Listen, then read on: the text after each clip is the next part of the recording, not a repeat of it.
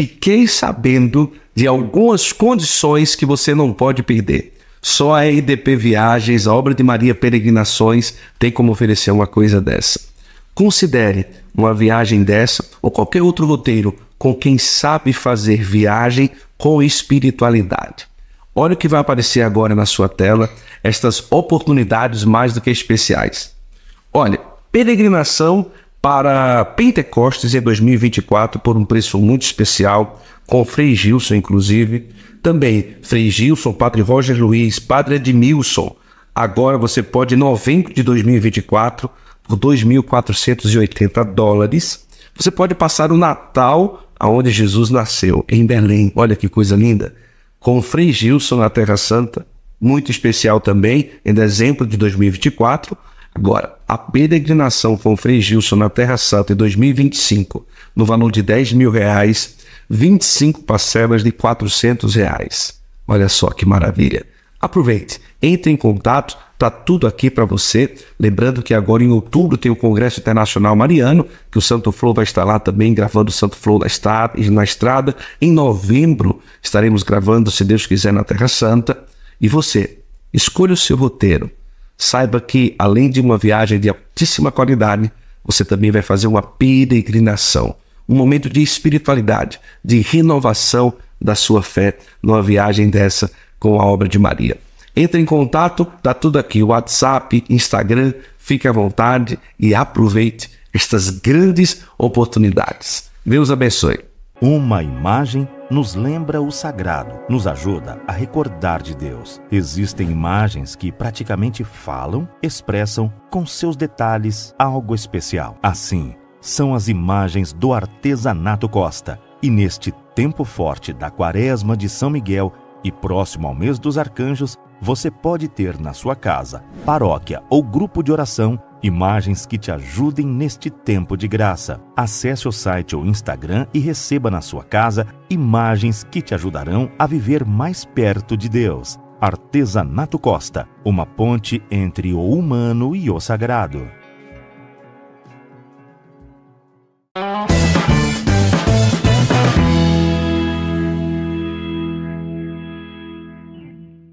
Começa agora mais um episódio do nosso Santo Flow Podcast.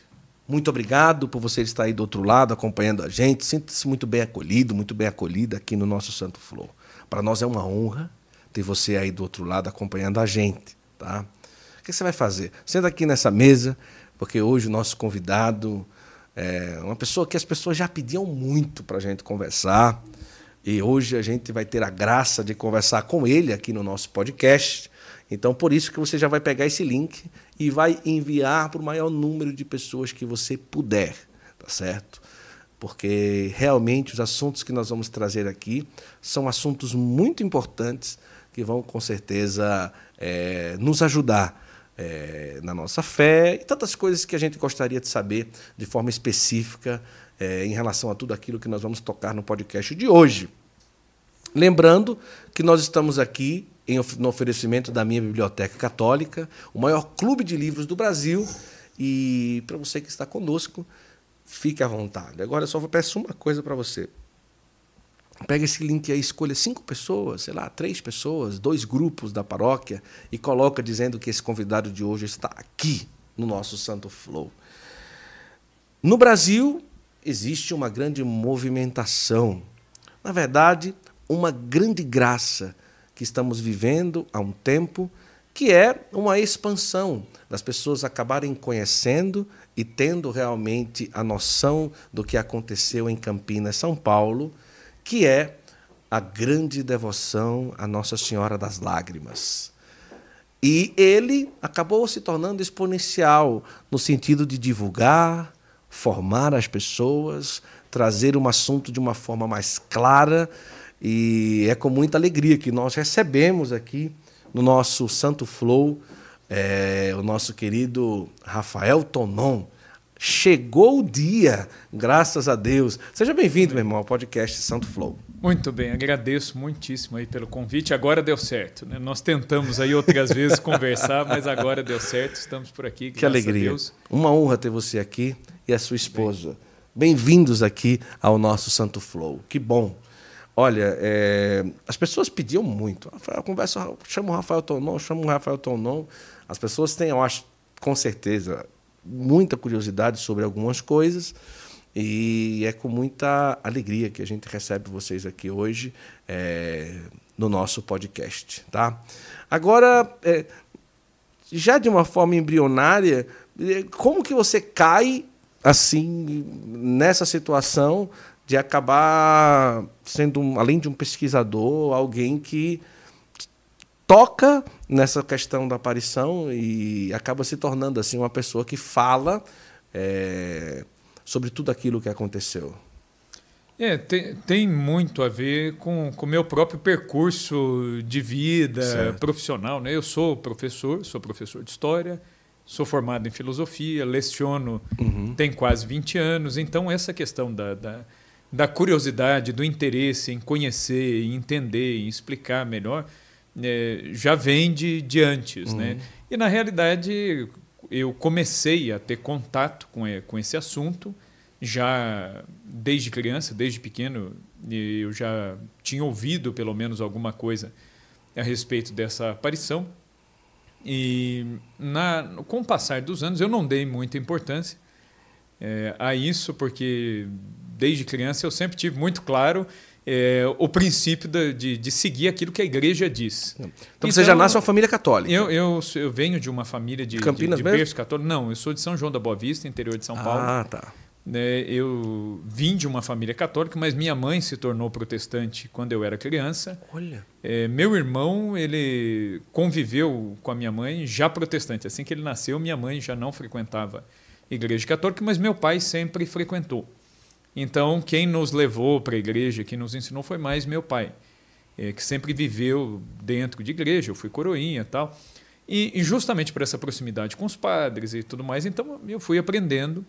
Eu fui coroinha no Carmelo, quando eu fui coroinha no Carmelo, na minha cidade, em São João da Boa Vista, e eu passei a ter contato, graças às irmãs, com, com literatura católica, livros hum. né, sobre doutrina, sobre vida de santos. Então foi ali é que eu comecei a ler esse tipo de coisa e no convívio com os padres eu fui aprendendo ali é, muita coisa de doutrina.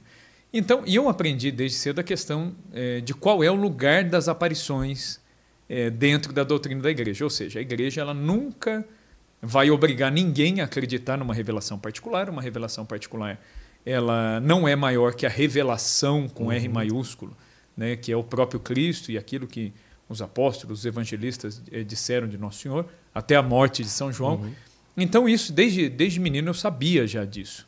Então, eu sempre entendi que a aparição ela é, é uma recordação. Então, Nossa Senhora, os santos, os anjos, quando aparecem, eles apenas estão recordando verdades que já estão na doutrina da igreja, que já estão nos evangelhos. Então, é, isso eu sempre tive consciência. Mas, mesmo assim, sempre foi um assunto que me chamou muito a atenção. Quando eu ouvi falar pela primeira vez desta aparição de Nosso Senhor das Lágrimas, que depois eu acabei falando muito dela, eu não dei é, tanta importância justamente por isso. É, eu perguntei a um padre uma vez, ele falou, ele falou, olha, você vê a imagem de Nosso Senhor das Lágrimas por aí? Eu falei, não. Né, eu tinha oito, nove anos. ele já foi lá na... E eu lembro que o argumento dele me convenceu. Eu era pequeno, né? Poxa vida. Como que eu ia argumentar com o padre? Eu falei, é, é verdade. Né? Não ele tem, falou, né? Ele falou, você já viu a imagem por aí? E, e, em São João da Boa Vista, né, tem algumas igrejas que são mais antigas, tem aqueles altares laterais e, e, várias imagens. Ele falou assim: em qual igreja você já viu? Ele falou: fala para mim, quais imagens de Nossa Senhora você já viu? Eu falei: ah, já vi Nossa Senhora é, de La Salete, já vi Nossa Senhora de Fátima, já vi Nossa Senhora de Lourdes. Ele falou: então, você quer estudar a aparição? Estude, estude essas. Essas aí que você vê as imagens por aí. Como eu era criança, o argumento me convenceu. E aí, tanto é que eu, o que, que eu li primeiro? Né? Eu li a história de Aparecida, né, que Nossa Senhora Aparecida, padroeira do Brasil, era a devoção da minha casa, da minha família. Sim. E depois eu fui ler Nossa Senhora de Fátima, que uhum. eu tenho grande devoção das aparições marianas, das que eu mais gosto, é, é, a de Fátima, né, as mensagens de Nossa Senhora, enfim. Então, então eu, eu fui por aí, entendeu? E esse negócio de Nossa Senhora das Lágrimas foi uma freira que falou para mim, então eu falei, ah, deve ser uma coisa lá das irmãs, às vezes uhum. nem é algo aprovado, assim. E eu não dei importância a isso mesmo. É, depois, na adolescência, eu entrei é, para o seminário. Eu fui seminarista redentorista. Quando eu entrei para os redentoristas, aí eu comecei a ouvir opiniões divergentes. Uhum. Então tinha padre que falava bem, outros já diziam não, não pensa nisso. Eu falei, poxa, então é, tem alguma coisa aqui. É. Porque se tem alguém aprovando, tem alguém dizendo que não, né? E, e o nosso diretor espiritual no seminário naquela altura, um dia eu perguntei para ele, falei, olha, o que, que o senhor acha? E para minha surpresa ele disse, não, eu conheci. Eu conheci a amada fundadora, eu conheci as primeiras irmãs e eu conheci a, a vidente.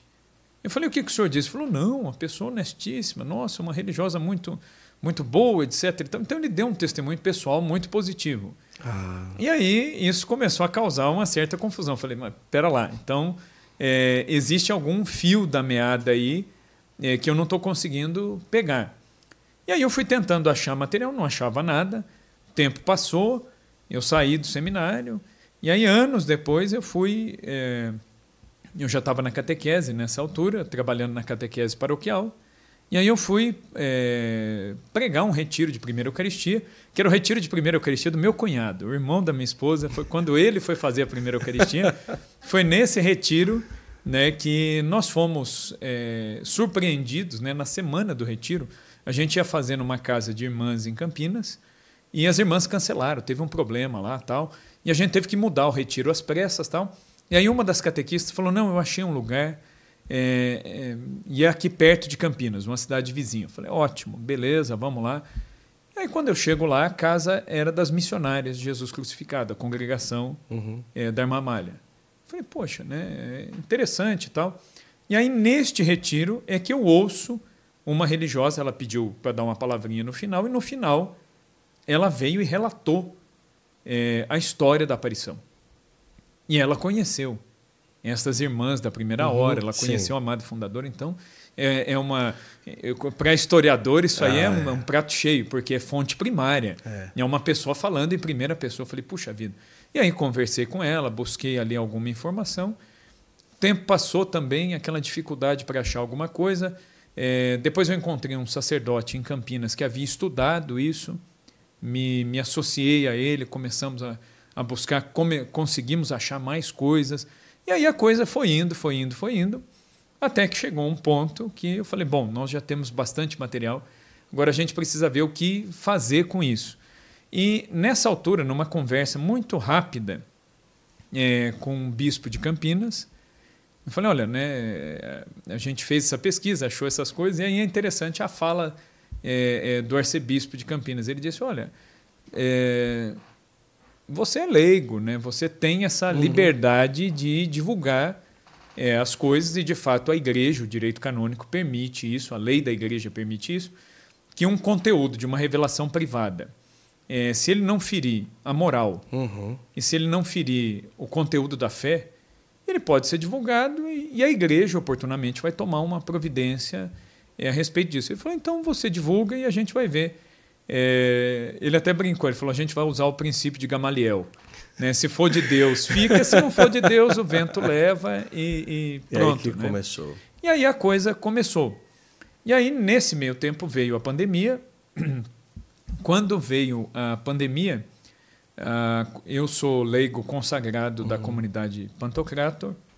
E bem no começo ali né, da, da pandemia, ainda calhou é, de que eu sofri um acidente. Eu tive uma queda, é, eu quebrei o calcânio, eu tive que colocar pinos, fiquei meses é, sem andar. Enfim, fiquei lá com a minha mulher tendo que cuidar de mim, até banho tinha que me dar, Nossa. né? Porque eu não, eu não tinha mobilidade nenhuma. E aí a, foi a época em que a comunidade fez uma proposta para mim. Falou: por que, que você não faz um apostolado é, com aquilo que você pode?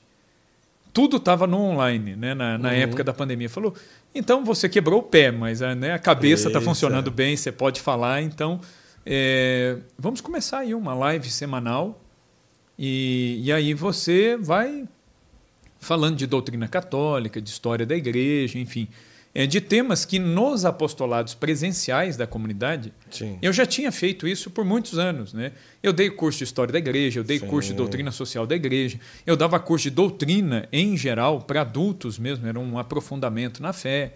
Enfim, eu já fazia isso presencialmente, é, já fazia tempo, tinha mais de 10 anos que eu fazia isso presencialmente. Com a pandemia veio essa inspiração da comunidade, até o fundador da comunidade, ele falou para mim, olha, vamos começar em maio. Eu comecei num dia 24 de maio, dia de Nossa Senhora, Nossa Auxiliadora. Auxiliadora. Eu fiz a primeira live falando da devoção mariana no Brasil, né, a, a ligação dos brasileiros com Nossa Senhora. E aí, esse foi o tema do, do primeiro dia.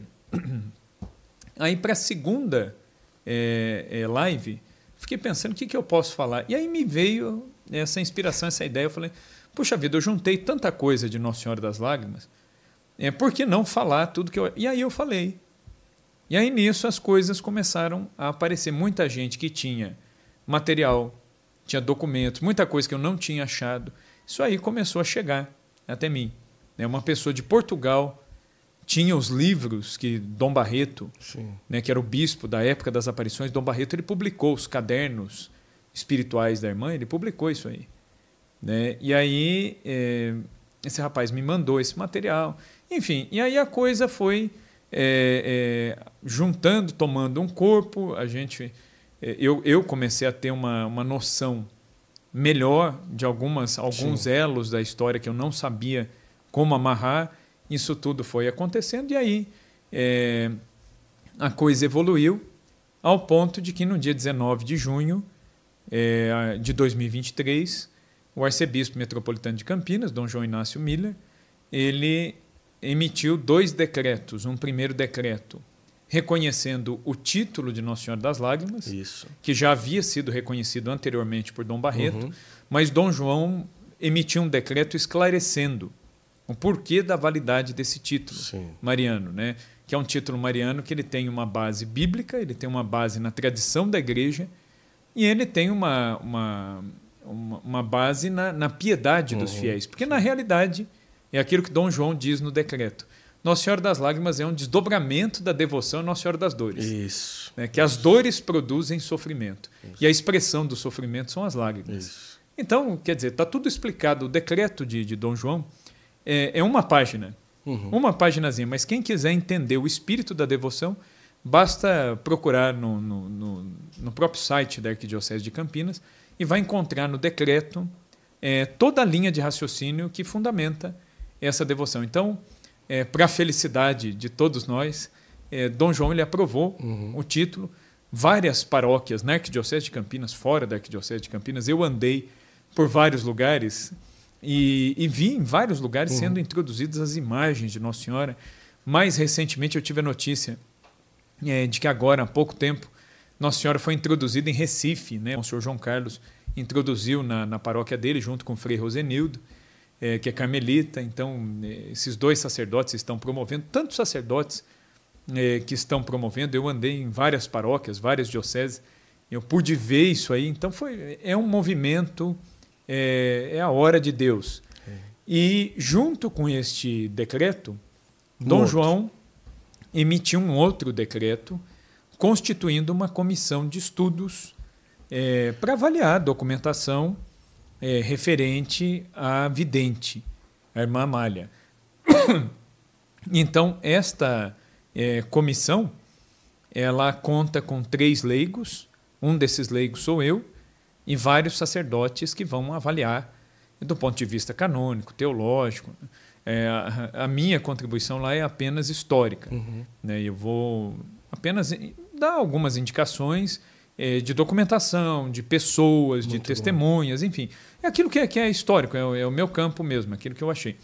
E aí, a partir do momento que essa comissão foi constituída, é, é essa documentação, tudo mais, tudo isso foi submetido, obviamente, à avaliação do arcebispo, à avaliação é, do próprio conselho de presbíteros, e é, isso também foi submetido a Roma, uhum. para que haja uma análise é, a respeito da possibilidade de abertura ou não de um processo de beatificação da irmã. Agora, muita gente achou que esse decreto de Dom João já era. Eu vi Sim. várias páginas emocionadas ah, é. aí ah, falando, é. nossa, né, arcebispo de Campinas. Não é, é.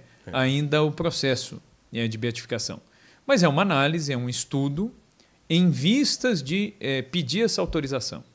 E, e, justamente por este período em que nós estamos, é que a Arquidiocese recomendou que os membros desta comissão mantivessem silêncio. Então, neste tempo, né, muita gente, às vezes, em, em, né, principalmente em rede social, no meu perfil do Instagram, sim. todo dia, dia sim, dia também, vem alguém falando: você não está falando mais nada, você não está fazendo live sobre esse assunto.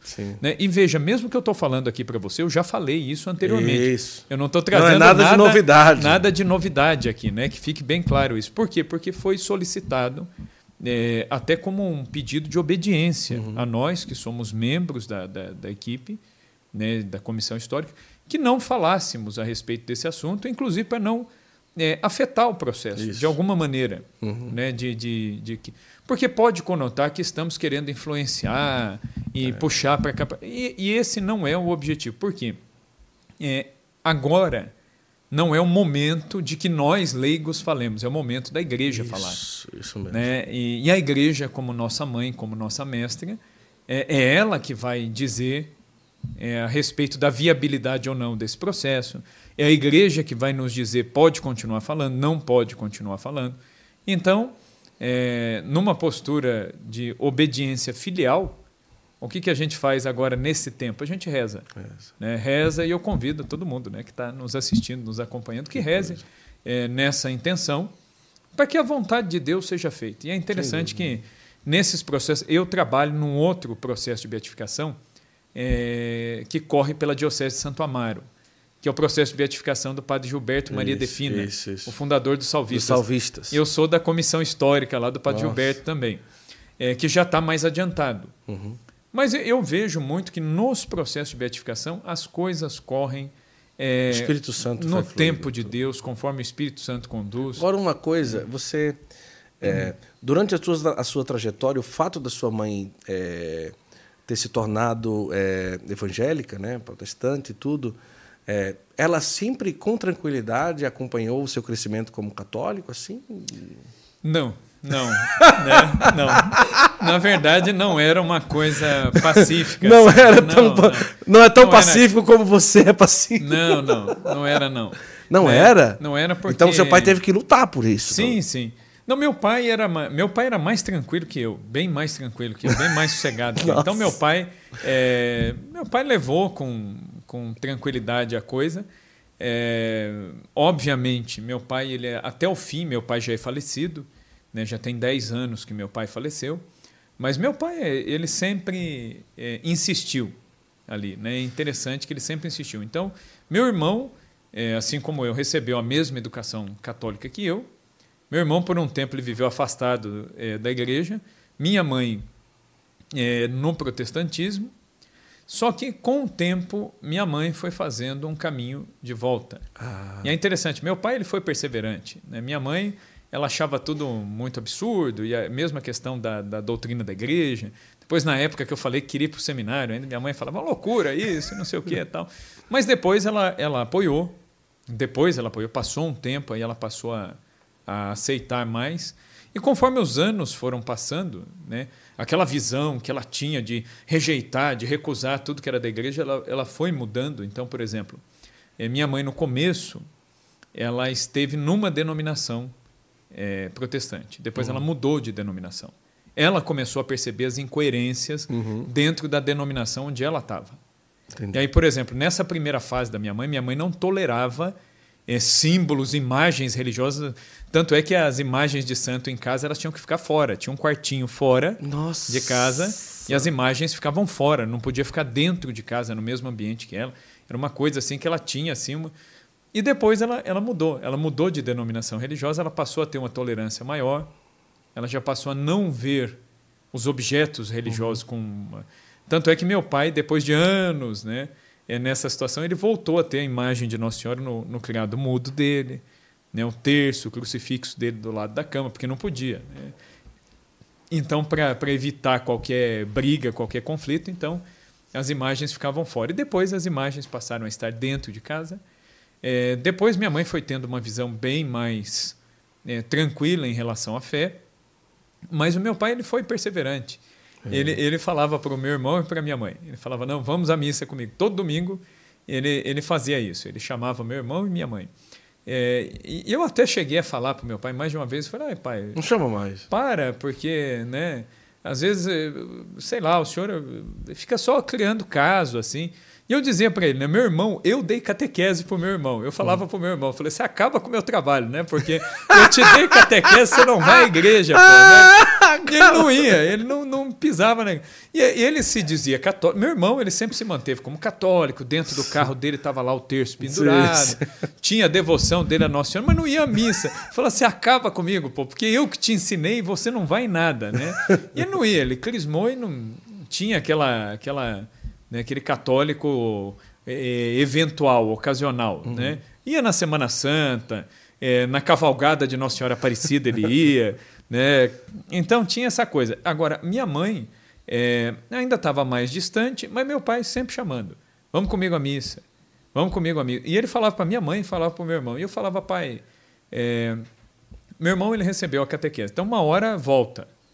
Deus, Deus faz, mas meu pai, e uma vez meu pai ele me corrigiu. Que eu fui né, é, corrigir meu pai, né, como Pedro, né, que foi querer corrigir Jesus, né, e, e, eu acabei corrigindo. Eu fui querer corrigir meu pai, eu acabei corrigindo. Eu falei, pai, você fica falando isso para mãe, você é casado, você fica, né, sei lá, criando caso por conta disso. É rezar por ela, tá? Uma hora ela volta e, e eu falava e pro meu irmão, pai, uma hora ele volta, ele foi catequizado, tudo que podia fazer. Aí meu pai ele me deu um pito, ele falou assim, ele falou, é, mas quem é pai dele sou eu. Eu tenho um dever de chamar. Uhum. Então eu vou continuar chamando. Olha e quem é casado com a sua mãe sou eu. eu vou continuar chamando, né? E o meu pai era uma pessoa que ele não tinha, ele não tinha assim, muita instrução nem nada, uhum. mas ele, ele me deu uma chamada ali. E eu nessa altura, eu já tinha saído do seminário, eu já era uhum. da comunidade, pô, né? Eu fui querer instruir meu pai sair. entrei pelo cano, porque ele falou: "Não, eu vou continuar chamando". E é interessante que no ano que ele morreu, meu pai morreu em 2013, e, e eu comentava, eu estava me preparando para me casar. Meu pai morreu nove meses antes de eu me casar. No casamento. E, e ele conversava muito comigo e, e, com a Renata, com a minha esposa. Então, quando a gente ia visitá-los, ele vinha conversar com a gente das coisas dele, das coisas de Deus, das coisas de igreja. Uhum. E no último ano da vida dele, nós fomos nas férias do meio do ano. Uhum. E, e eu até voltei de São João da Boa Vista para Campinas falando para Renato. Falei, Renato, meu pai está esquisito. Ele está falando umas coisas assim. Ele conversou com a gente e ele começou a falar muito do fim da vida, uhum. é, a falar muito da morte.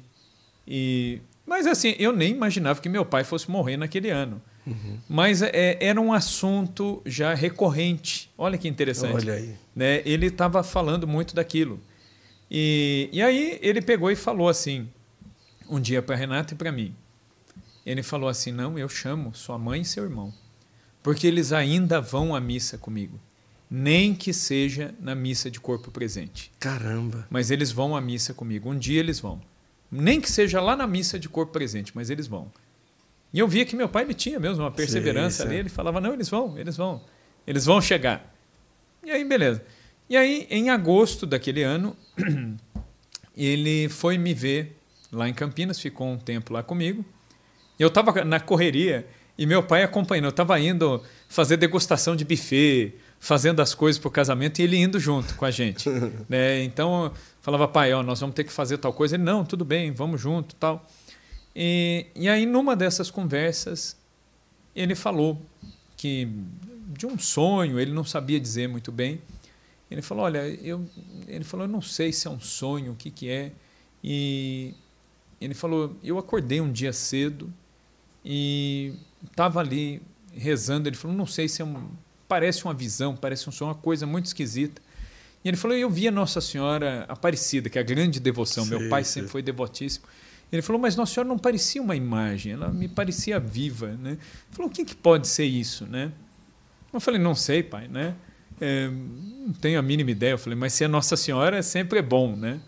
E passou um tempo e em outubro daquele ano, meu pai fez aniversário dia 10 de outubro. Ele ligou para mim a última vez que ele conversou comigo foi dia 14 de outubro, que era o meu aniversário, quatro dias depois do dele. E quatro dias depois, no dia 18 de outubro, ele morreu. Caramba. É, Mas foi um E- infarto, por exemplo? Meu pai ele teve um AVC. Ah, um né? AVC, tá. O que a autópsia lá identificou. Sim. Provavelmente ele teve um AVC durante a noite, ele foi tendo Sim, o derrame. sim. De manhã cedo ele acordou tentando ali fazer as atividades dele. Ele rezava todo dia. Ele acordava às quatro da manhã, Uhum. fazia as orações dele, tratava dos passarinhos, ele tinha os passarinhos dele lá, era o hobby dele lá, e depois ele ia trabalhar. E ele caiu. Provavelmente ele já tinha tido Ah, AVC, tá. Então ele sentiu uma tontura e caiu, né, pendurando, tentando pendurar as gaiolas de passarinhos. Só que ele entrou ainda para dentro. Meu irmão e minha mãe estavam dormindo, eh, ninguém viu e ele desmaiou na, no chão da sala. Né? Quando minha mãe e meu irmão encontraram, ele estava vivo ainda, mas já desmaiado, inconsciente. E aí foi internado, foi operado, mas não, não resistiu. É, e entre as coisas do meu pai que eu guardei, eu guardei. ah, ele tinha um costume, ele rezava ajoelhado no sofá. Uhum. Ele espalhava as orações dele e ele ia lendo as orações dele. E ele tinha uma oração que ele rezava todos os dias, essa oração, desde quando eu era pequeno, eu via meu pai, era uma oração plastificada. A plastificação estava até amarela já, assim. Gasta era uma oração eh, a Nossa Senhora Aparecida, uma oração longa, comprida, que ele rezava todos os dias, era a devoção dele. E quando a gente foi recolher né, as coisas, quando eu cheguei lá no dia do acidente e tudo, ainda as orações dele estavam em cima do sofá ainda, Olha que coisa. né, que foi toda aquela correria, as orações estavam lá. E eu achei a oração dele, a Nossa Senhora Aparecida, marcada com a digital dele com sangue. Ele cortou a Nossa. cabeça, provavelmente ele ainda pegou Para rezar. aquela oração de Nossa Senhora, tem o sangue dele naquela oração. Eu guardei essa oração, essa oração está comigo Olha até hoje. coisa, né? mano. E naquele dia, era uma sexta-feira, eh, meu pai morreu. Eh, e eu. eh, aí a gente vai vendo né, o caminho de Deus Uhum. para isso. E eu perguntando, fala- falando para Deus, falei, nossa, mas eu vou me casar, né?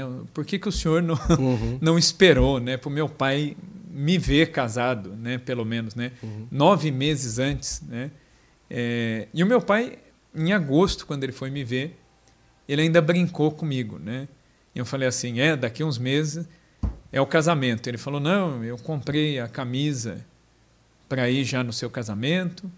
É, eu vou te dar a sua geladeira. Então ele separou o dinheiro para me dar, me dar a geladeira de presente. Falou: não, pode deixar a geladeira, eu quero dar a, a sua geladeira.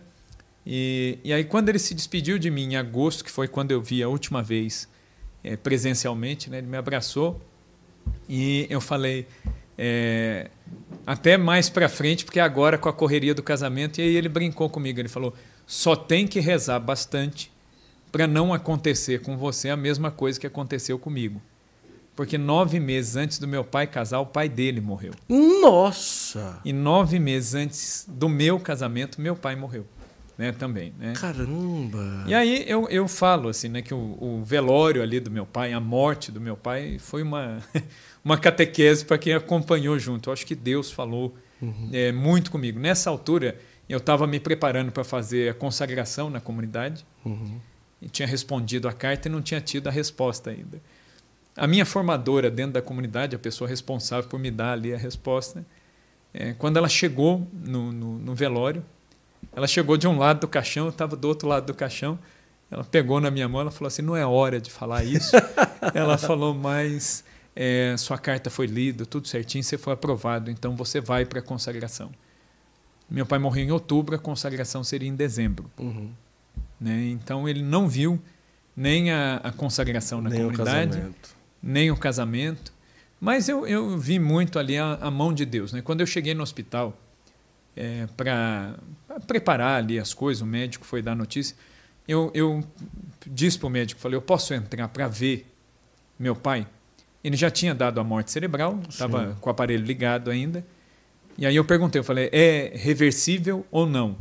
Tem 1% de chance? E o médico falou, não tem mais nada, eu só estou esperando para ver se você quer que mantenha ligado, que desligue. Eu falei, se já não há Uhum. mais chance, pode ligar, desligar, mas antes de desligar, eh, eu queria entrar para ver. E curiosamente, meu pai ele teve seis paradas cardíacas Uhum. na, na mesa. E quando eu entrei, aquilo foi uma, uma consolação para mim, Uhum. que eu vi o meu pai com escapulário.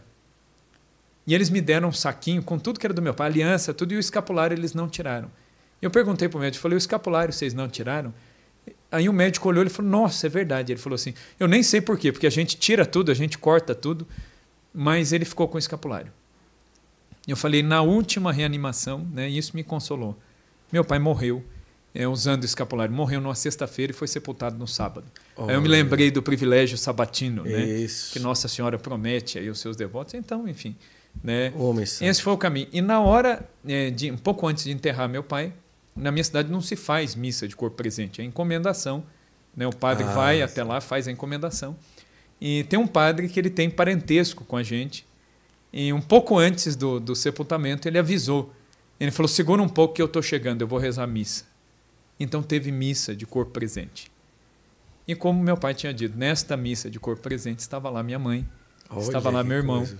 E eles participaram da missa junto com meu pai. Meu pai, ele tinha falado para nós: eles vão à missa, nem que seja de corpo presente. Foram mesmo. E daí em diante, minha mãe é, deixa o protestantismo, ela passou a não frequentar mais, ela foi fazendo esse caminho de reaproximação, está fazendo ainda. Meu irmão também foi fazendo o caminho de volta dele. Uhum. Aí meu irmão se casou, casou na igreja, uhum. né? tiveram um bebê agora, vão batizar bebê agora. Então, foi um caminho de volta para todos eles. Né? Que coisa, hein? Lindo, hein? Muito é forte, isso. né? Testemunho de um homem de Deus, o quanto isso é potente, né? Eu vou entrar daqui a pouco em algumas situações em relação à aparição de Nossa Senhora das Lágrimas e, e tantas outras coisas que eu tenho para perguntar aqui para o Rafael e que as pessoas já me pediram também para perguntar e tantas outras. A gente vai conversar, mas que interessante, né? Esse, esse relato é muito forte, né? Até é, você já fez live sobre isso, não falando sobre toda a história do pai? Não, acho que não. Acho que não. Acho né? que não. Né? Nem podcast também? Você... Não, podcast não, nunca falei. Ah, acho que, que eu falei assim, uma pregação, ah, alguma tá. coisa assim, que eu forte. até falei. Muito bom. Mas é, assim, relatando assim detalhadamente, não. É, muito bonito, muito, muito bonito o testemunho, né, do pai, né, assim, né? E também a abertura do coração da mãe de depois, né, aos poucos e retornando, que ainda está retornando. Isso, ela está né? fazendo esse caminho. É, que, que lindo. Olha, eu quero trazer aqui para o Rafael uma lembrancinha, antes da gente entrar no assunto aqui, um presentinho para ele. Ele já conhece o trabalho da minha biblioteca católica, não é? já sim, conhece, sim. com certeza.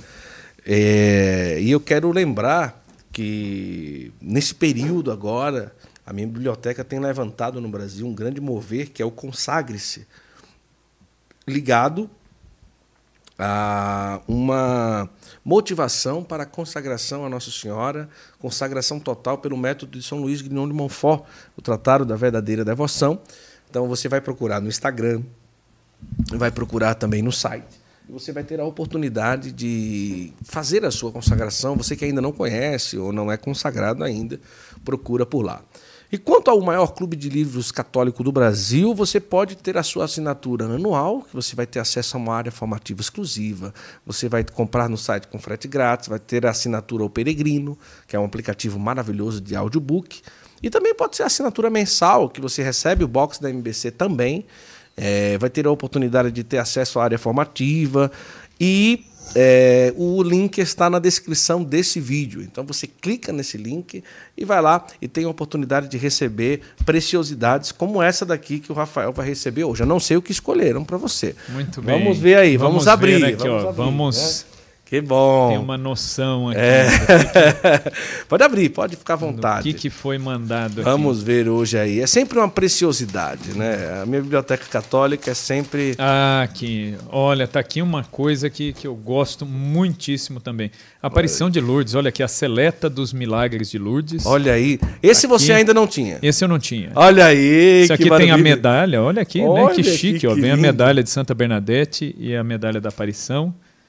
Olha, tem uns cards aqui ainda. Tem, tem sim. Os cards, o card da Basílica de Lourdes. Lourdes é um lugar Olha, uma lito... isso aqui é uma litografia. Olha Eu gosto de litografia, né? Litografia é uma técnica, né, de sim, desenho. Sim, sim. Uma, um outro card. Aqui é uma, uma oração com uma das posições, né? Aqui é quando Nossa Senhora diz o nome, né? Uhum. Bernadette diz que quando Nossa Senhora disse o nome, ela estendeu as Isso, mãos. as mãos.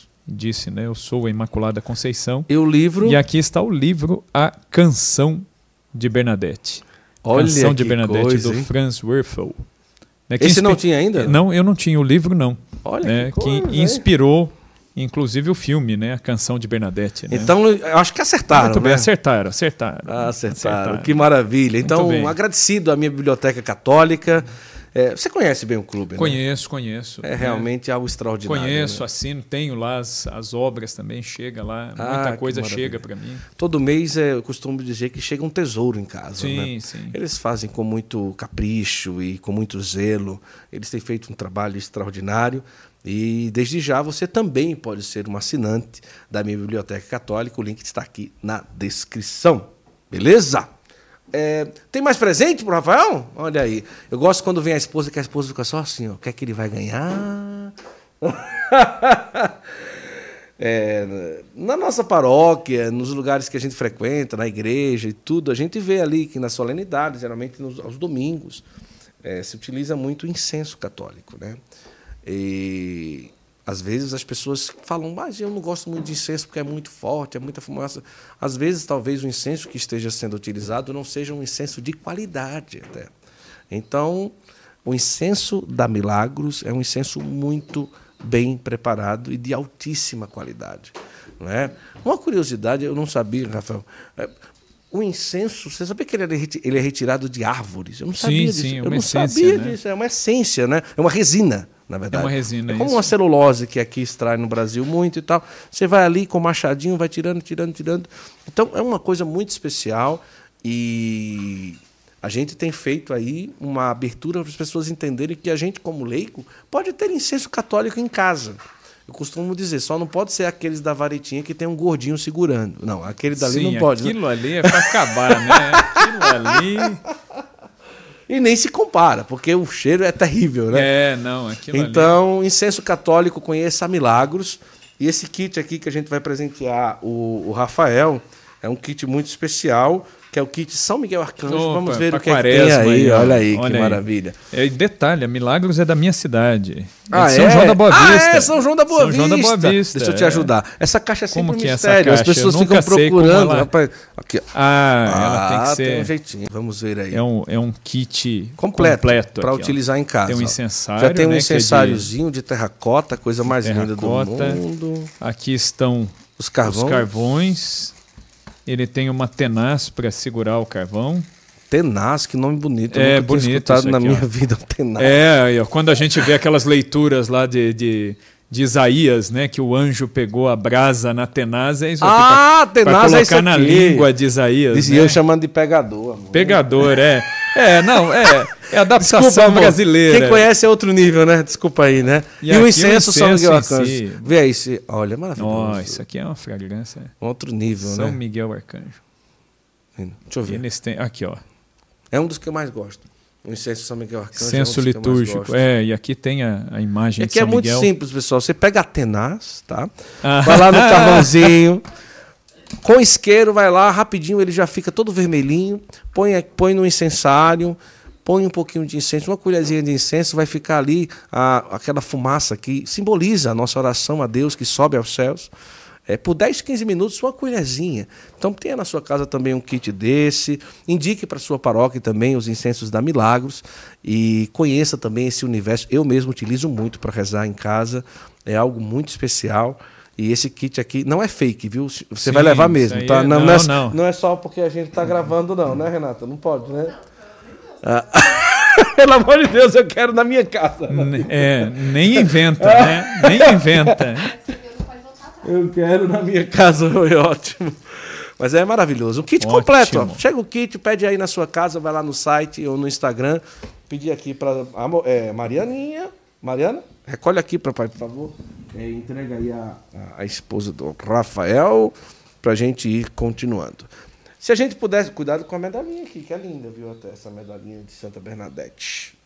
Lourdes, eu me apaixonei. É, eu em Lourdes também é das aparições Já fui que eu ver. mais gosto. É. Lourdes eu nunca fui. Ah, não? A Lourdes eu nunca fui. Mas, rapaz. Não que fui. Coisa. Nem a Lourdes, nem a Fátima. Não fui até hoje. Pessoalmente, nunca fui. O que, que falta? Fui a Rui do Bac, em Paris, que, eu, que é uma aparição que eu gosto muito também, da Medalha Milagrosa. Lá eu visitei. Sim, sim. E visitei, rezei. Tá. Mas vamos programar É, isso aí. temos- vamos lá, Fátima Lourdes, né, cara? Temos que fazer um, um roteiro mariano aí. Tá, né? vamos preparar. Vou lhe dar umas dicas no final. Ah, então pronto. Então pronto. né? Vamos lá, Renato. Hein? Vamos lá. Não, gente, vamos, a gente vamos, vem junto, hein? vamos agitar aí Vamos uma fazer. viagem aí Vamos. com quem está nos assistindo. Bora, aí. vamos lá, Vamos, vamos agitar fazer. um negócio aí. Eu vou de guia de graça. Vamos Eu lá, vamos fazer acontecer. Vocês pagam, vocês pagam a minha ida e eu vou lá. e eu Vamos organizar isso aí. Olha, amor, lá. seria legal, hein? O casal aqui, a gente ir aí. Conhecimento, conhecimento dos locais eu tenho. É, co- é como quando eu visitei a- É. a- a- os lugares na Europa. Nós fomos a, Paris. né, Conhecia e tudo, eu, né? Eu conhecia tudo, mas nunca tinha ido. Eu sabia onde estava, eu sabia dos endereços, eu sabia das ruas, eu sabia o que estava em qual igreja, em qual lugar, mas nunca tinha ido. Aí eu só fui encontrar o que eu já tinha, Ah, o que eu tinha já- estudado, eu sabia pelas É informações uma do estudo. experiência maravilhosa. Aí né? eu fui pela experiência. Mas Vamos é uma organizar coisa- isso daí. Vamos conversar sobre isso. Olha, é, eu queria saber o seguinte: pra, tem gente que já sabe, mas tem gente que ainda não. De uma forma é, resumida, como que se dá ali a aparição é, em Campinas, é, de forma histórica, né? Historicamente, a, a- Não, não, foi, não é só uma, né? Esse- não, são várias, Ah, são certo. várias aparições, né? Mas, na realidade, a- a- o, o- o título ali de Nossa Senhora das Lágrimas, eh, Nossa Senhora ela fala mais especificamente, eu posso dizer assim, que o núcleo da, da devoção, quem ensina, na realidade, é Jesus, Certo. que é a aparição de 8 de novembro de 1930. Depois, eh, na sequência, Nossa Senhora eh, aparece dia 8 de março de 1930. E depois Jesus e Maria aparecem dia 8 de abril. Essas três aparições, elas eh, trazem o núcleo da devoção a Nossa Senhora das Lágrimas. Mas existiram eh, dezenas e dezenas de aparições, locuções interiores eh, que, que a irmã teve. Historicamente, né, aqui, para não não burlar aquilo que eu não posso falar Sim, também, claro, claro. mas historicamente o que, que é conhecido? Que a aparição ela se dá por uma, é, digamos assim, é uma desculpa até que, que Deus usa para derramar sua misericórdia. Que no dia 8 de novembro de 1929, um parente da Madre Geral, ele estava com a esposa desenganada pelos médicos, e ele vai até a casa da- das irmãs, até a portaria do convento, para pedir orações. E é nessa ocasião que a irmã Amália, tomando conhecimento disso, ela sobe até a capela e vai rezar diante de Jesus Eucarístico e ela propõe a troca da vida dela pela vida daquela mãe de família. Era uma esposa, né, uma mãe de família que tinha quatro filhos, ela estava grávida do quinto, desenganada pelos médicos. É, essa senhora ela era cunhada da madre fundadora do instituto. E então a irmã Amália propõe a Jesus, fala, Jesus, se tiver alguma coisa que possa ser feito, eu ofereço a minha vida pela vida dessa mãe, da- mãe de família. Então, que o Senhor me leve, mas é, cure essa mãe. E aí é quando o Nosso Senhor aparece. E, e a irmã Malha, ela pergunta para Jesus, ela fala assim, é, o que, que eu devo fazer? Que o Senhor me diga o que eu devo fazer. E aí Jesus se mostra, aparece a ela, uma aparição de fato, e diz a ela, peça pelas lágrimas da minha mãe. E aí ela insiste, ela fala, mas como eu devo rezar? E aí é quando ele ensina as orações da coroa das lágrimas. Né? É, Vede, ó Jesus, que são as lágrimas daquela que mais vos amou na terra e que mais vos ama no céu. E meu Jesus, ouvi os nossos rogos pelas lágrimas de vossa Mãe Santíssima. E aí Jesus ele fala, olha, tudo que você me pedir pelas lágrimas da minha mãe, eu sou amorosamente obrigado a dar. Uhum. E aí as irmãs começam a rezar. A irmã ela comunica isso à superiora, ao bispo, que era o fundador do, do instituto, Dom Barreto, e começam a rezar por essa mãe. E essa mulher é curada. Então eles notaram, falaram, não, então isso de fato vem de Deus.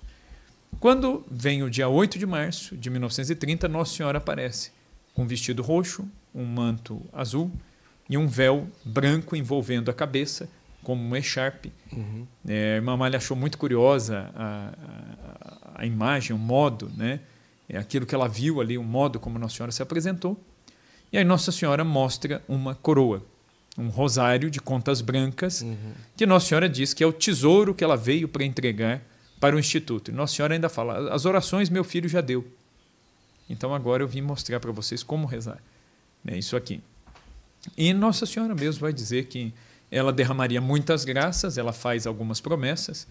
Ela promete que quem rezasse essas orações conseguiria uma eficácia na conversão dos pecadores, Sim. especialmente os espíritas, uhum. é uma eficácia na libertação do demônio, os possessos seriam libertos uhum. mediante a oração da coroa, e aqueles que estavam sofrendo tentações muito graves, muito grandes também seriam libertas, e por fim, Nossa Senhora promete a, a, a salvação, ela promete a conversão de membros de uma seita infiltrada em parte significativa da igreja. Né? Nossa Senhora não diz nada é? a respeito disso, ela não nominalmente ela não fala. É, tudo que existe né, são interpretações, conjecturas que é, os estudiosos vão fazendo. Eu mesmo, mais de uma vez, aí, em material que tem pela internet, é, eu emiti alguma opinião, mas é uma opinião. Entendeu? Isso não é a igreja dizendo, sou eu, Rafael, é, que enquanto estudioso disse uhum. isso. Né? Olha, eu identifico com isso, com aquilo mas é, a igreja não, não se pronunciou, nunca disse, né? e Nossa Senhora também não disse. E, e a gente sabe que na, nas aparições em geral, Nossa Senhora às vezes ela não diz algo específico, porque as aparições elas são atemporais, né? elas Sim. não estão presas só ao tempo em que elas acontecem. Né? Então isso aí se estende. Então Nossa Senhora faz essas três promessas. Dia 8 de abril de 1930, Jesus e Maria se mostram e Jesus ele pede para que seja feita uma medalha com aquelas imagens, do jeitinho, ele diz para a irmã, do jeitinho que você nos vê, que você mande gravar no metal né, as nossas imagens e duas orações, que são as jaculatórias que acompanham a medalha. Né? Ó Virgem Dolorosíssima, as vossas lágrimas derrubaram o império infernal, e eh, por vossa mansidão divina, ó Jesus manietado, salvai o mundo do erro que o ameaça. Isso é o que a gente lê na medalha hoje em dia. Uhum. O original não foi isso. Jesus ele ensinou a seguinte oração: Por vossa mansidão divina, ó Jesus manietado, salvai a pátria brasileira do erro que a ameaça. Mas na hora de fazer a medalha não coube. Foi uma questão logística ali da coisa, né? Dom Barreto ele viu que não é, ia ficar muito apertado ali. Então ele fez a substituição. O próprio bispo fez a substituição. Sim. E colocou, ao invés de salvar a pátria brasileira do erro que ameaça, ele disse salvar o mundo do erro que o ameaça. Obviamente, né, muita gente às vezes fica preocupada, ah, mas não é o original. Será que Jesus, Maria derramam as mesmas graças, mesmo tendo essa alteração? Lógico que sim, né?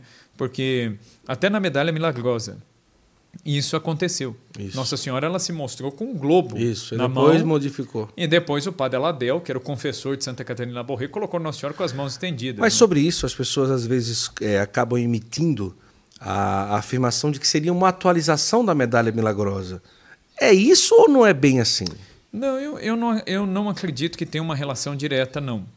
Nessa aparição do Brasil com, com a medalha Eu já ouvi milagrosa. alguém falando, ah, mas a medalha milagrosa foi atualizada na aparição. Não, não, eu, eu acredito que não. Acredito que. Não, é... não ela não vem para substituir. Não, não, de jeito nenhum. Eu acho que são sacramentais diferentes.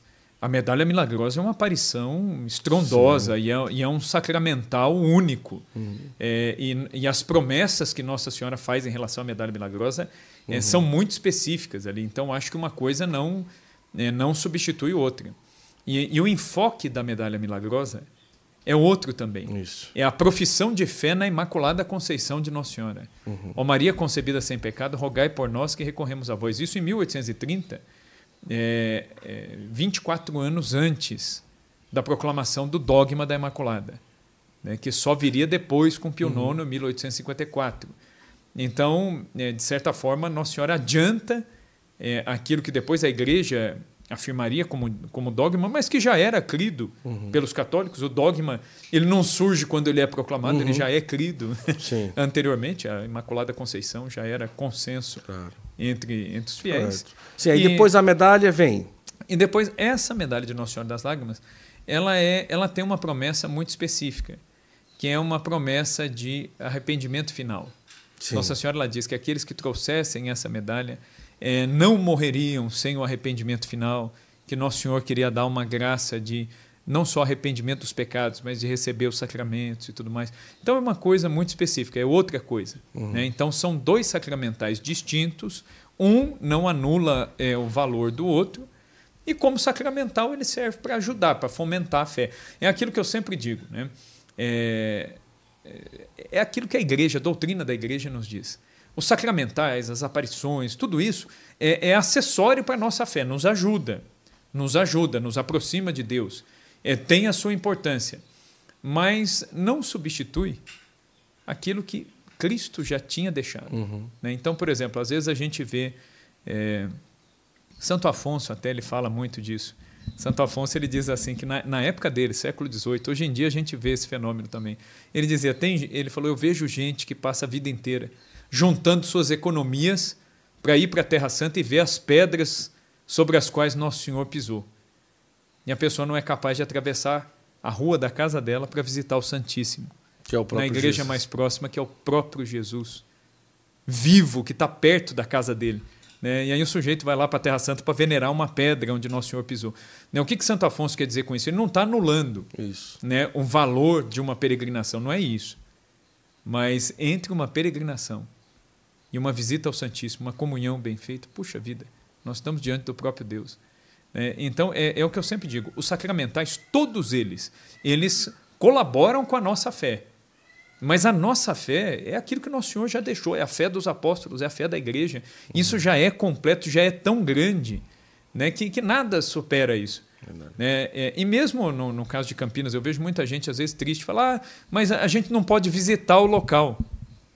Eu falo, puxa vida, mas você pode rezar para Nossa Senhora, independentemente uhum. de visitar o local ou não, você pode rezar para Nossa Senhora do lugar de onde você estiver. Você pode ir a uma igreja Qualquer igreja, por mais simples que seja. Se o Santíssimo Sacramento está lá, o céu está lá, uhum. Nossa Senhora está lá. Né? Então você pode é, é, ter Sim, a sua devoção, você pode. É, e a, as graças serão comunicadas. Né? Uhum. Né? Então é. Então, depois da aparição que pede a medalha, como que se dá aí o, o futuro, né? o que aconteceu? Aí, em 1932, o bispo diocesano ele dá aprovação em Qual Campinas, mês? né? Que era é, Você lembra mais ou menos? Foi o mês de fevereiro de ah, 32, tá. ele tá. dá a aprovação é, diocesana. Ele manda dois teólogos analisarem certo. Né, essa, esse conteúdo, vendo que não havia nada contra a moral e a fé, ele publica a coroa das lágrimas, a oração. Ele deu 50 dias de indulgência para quem rezasse a coroa né, das lágrimas cada vez. Né? Dom Barreto até aplicou uma, uma indulgência deu essa aprovação e aí a, devoção se difundiu. Mas não se falava é, da vidente, porque a vidente era viva e nem ela queria é, que se falasse muito dela. Então, é, não houve assim um enfoque sobre a pessoa é, da, da religiosa. As pessoas né? sabiam porque por ventilação, mas por ventilação, tinha, mas é. não tinha uma divulgação, nada público, nada. Né? E é muito interessante. Nem ela atendia pessoas. É, não, não, não. É, era mais gente do círculo de amizades ali do bispo e das irmãs é que tinham algum acesso a ela. Uhum. Mas o comum dos fiéis, assim, muitos nem sabiam que era ela que, que era favorecida por essas graças e tudo mais. E aí a, a devoção ela se difundiu. Quando chegou o ano de 1935, a Santa Sé, é, por uma medida disciplinar até, manda recolher a devoção. Por quê? O que a Santa Sé queria? Que esse conteúdo ainda mais por se tratar de uma vidente viva. Uhum. É, e a irmã seguiu tendo outros fenômenos místicos, outras Sim. aparições, outras locuções.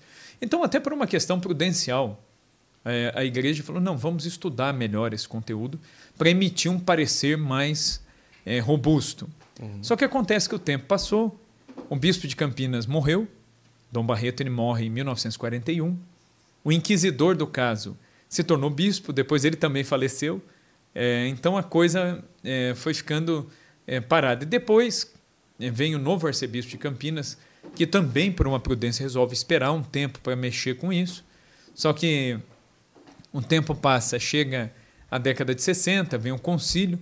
Então imagine um bispo entre é, a, a, necessidade, até o dever pastoral uhum. de implementar o concílio é.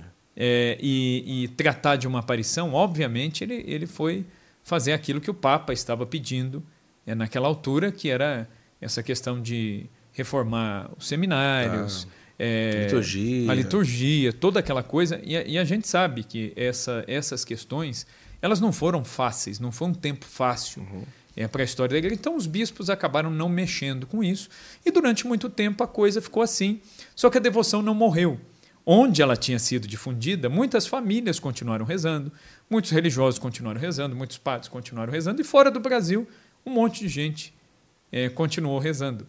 Né? Eu, eu conheci, por essas coisas de internet, eu conheci um sacerdote português, que agora ele é reitor de uma igreja na Alemanha. Olha. E esse sacerdote, ele conseguiu meu contato, entrou em contato, e ele falou para mim, ele falou, eu sou reitor de uma igreja onde a oração da coroa das lágrimas é rezada antes das missas. Uau! E ele falou, e desde a década de 30. Ele falou, só que o povo aqui não tem a mínima ideia de onde essa oração veio. Mas a devoção chegou aqui. Caramba! E ela foi conservada. Ele falou, e nunca houve interrupção. Então, quer dizer, em muitos lugares do mundo a devoção chegou. A devoção ela chegou tão longe que ela foi parar na mão da Pierina Dille, Uhum. que é a vidente da Rosa Mística. Né? Muita gente fala, pô, o texto da Rosa Mística, Coroa das Lágrimas, é a mesma coisa? É.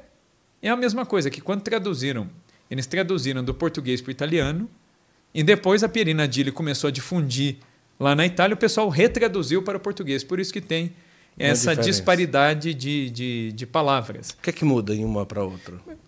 Principalmente, né, na essência, é a mesma coisa. A única característica que a Pierina acrescentou foi a questão das lágrimas de sangue, Tá. né, que aí há uma referência às lágrimas de sangue né, é, de Nossa Senhora.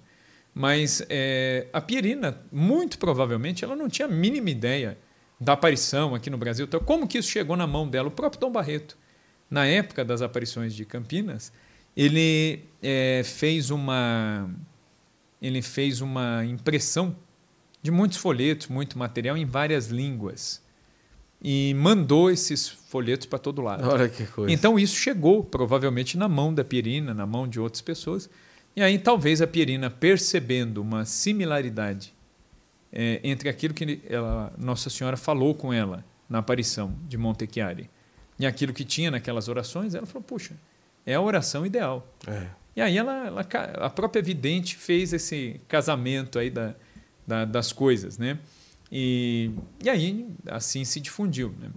Pessoalmente, eu vejo até uma semelhança muito grande entre as duas aparições, porque no Brasil em 1930, basicamente o que Nossa Senhora disse, ela repete em Montechiari. Uhum. E ainda com uma característica interessante, a primeira aparição para Pierina Dille, Nossa Senhora aparece com um vestido roxo, tal como aqui no Brasil.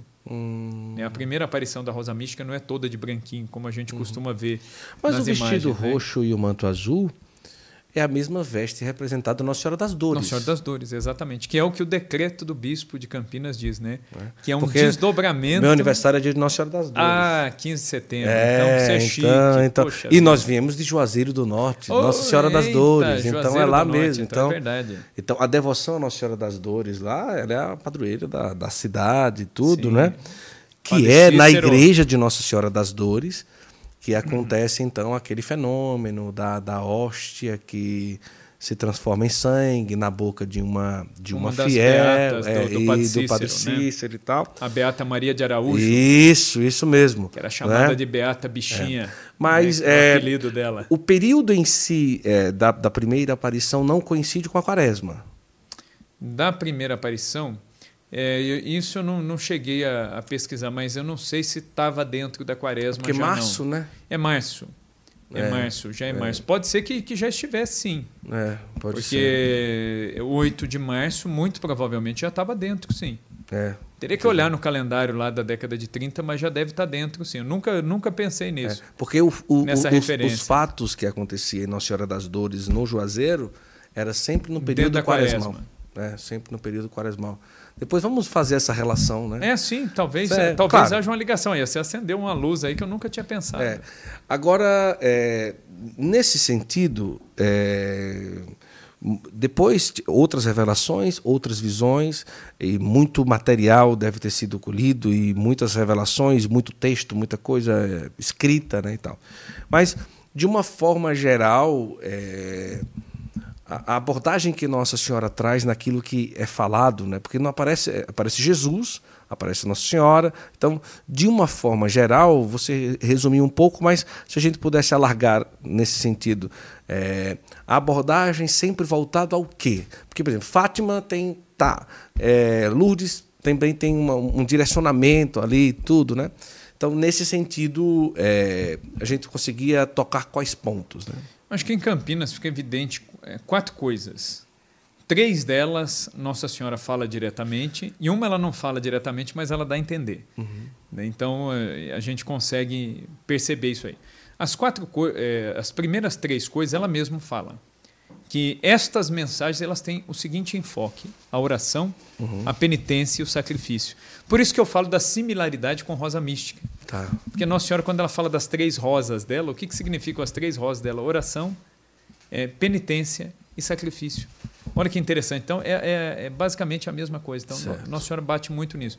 E uma outra coisa que fica muito evidente é a mediação das graças através de Maria. Certo. É, em cada aparição mariana, né, como eu te disse, né, eu sempre gostei de estudar, Sim. de ler sobre as aparições marianas, a gente vê que em cada aparição se manifesta um mistério da, da vida de Nossa Senhora. Né, é, Nossa Senhora das Graças, a Imaculada. Nossa Senhora em Lourdes, a Imaculada de novo. Isso. Nossa é. Senhora em Fátima, o Rosário. Tem uma ligação. Né? O Rosário, tanto é que em Fátima ela diz, né? Eu sou a Senhora do Rosário. Isso. É assim que ela, que ela se identifica, né? Tanto é que o nome original é Nossa Senhora do, do Rosário, Rosário de Fátima. de Fátima, isso. Né? A gente fala Nossa Senhora de Fátima, mas é Nossa Senhora do Rosário. Uhum. Então, quer dizer, não é nada de novo. É aquilo, Nossa Senhora ela veio para frisar algo que, que já estava presente na, na, na, tradição da igreja. E, e em Campinas, é, Nosso Senhor e Nossa Senhora eles deixam muito evidente essa questão da mediação, que as graças vêm por Maria. Uhum. Né? Que, que, é um dogma não proclamado ainda. Né? Eu acredito pessoalmente que um dia a igreja vai proclamar Sim. ainda a mediação universal das graças através de Nossa Senhora uhum. e a corredenção também. Eu Isso. acredito que um dia a igreja vai proclamar como dogma. No Concílio Vaticano II havia uma expectativa Isso. de que esses dois dogmas fossem proclamados. Eles acabaram não sendo proclamados embora houvesse essa, essa expectativa, é, e talvez até para consolar os bispos que, que tinham essa expectativa, é que Paulo VI incluiu na Constituição Dogmática Lumen Gentium um oitavo capítulo, uhum. que é o capítulo sobre Maria, Mãe da Igreja, né, em, em, que Paulo VI ele desenha muito bem ali a, a, visão teológica de Maria como protótipo da Igreja. Então, acho que Campinas é, deixa isso aí muito evidente, a questão da oração, do sacrifício, da penitência, é, que é uma necessidade constante para, para o católico, é, é um chamado à conversão. Uhum. É, é, como é uma, uma aparição que fala muito das dores de Maria, é, a gente tem que entender que as dores de Maria elas já aconteceram no tempo, mas elas se prolongam uhum. na história, porque Maria ela é mãe da cabeça, que é Cristo, mas ela é mãe do corpo, que é o corpo místico, que uhum. somos nós. Então Maria ainda sente as suas dores nas dores do corpo místico. Né? De certa forma, misticamente, Nossa Senhora sofre as dores do corpo místico de Cristo. Uhum. Então, é, esse enfoque da, da oração, que é o contato com Deus, da penitência, que é a questão da ascese, e do sacrifício como caminho de união com Cristo, isso ela, é, é o que fica mais claro. Uma coisa importante é a gente tentar trazer aqui de que é, não é o fato de existir um processo ligado à irmã Amália que acaba sendo necessário que o fiel que tem uma certa, um certo desejo de se envolver com a aparição em si precise esperar alguma coisa ligada para exercer a devoção. É, Porque não. uma coisa Exato. é o título Nossa Senhora das Lágrimas, que já foi dado o decreto. Uma devoção que já tem uma certa. Um, um, como eu posso dizer, uma, uma, um olhar da igreja para isso. Sim. Então, sim. uma coisa independe da outra. Da outra, sim, não é? Exatamente. tipo assim, não, olha, eu vou começar a rezar a coroa a partir do momento quando o bispo falar que a irmã Amália abriu o processo dela, aí eu vou começar a rezar. Uma não, coisa é. não está ligada não, ao mesmo tempo que está, está, mas não depende da outra. Não depende. Isso, Exatamente. Isso, é, é. Exatamente. Como uma aparição não depende do vidente. Isso. Bento XVI ele tem uma frase, ele era cardeal ainda, né, o cardeal uhum. Ratzinger, uhum. e ele tem uma frase que, quando fala de, de, de aparição, é lapidar. Ele diz assim: a visão pertence ao vidente, mas a interpretação pertence à igreja. Isso. Acabou. Ponto final. Uhum. La Salette. La Salette, a igreja aprovou o conteúdo das mensagens, mas a igreja não canonizou os videntes. Isso. A Melanie Calvar, ela não foi canonizada. São Pio X tinha até um desejo de canonizar a Melanie Calvar. Né? Ele, quando soube do falecimento da Melanie Calvar, ele, ele chegou a comentar com alguns cardeais, a gente encontra até documentação uhum. que demonstra o desejo até de São Pio X que isso fosse para frente. A Melanie Calvar, ela é serva de Deus até hoje. Uhum. Ela teve até um processo, um estudo começado, mas não que não prosperou.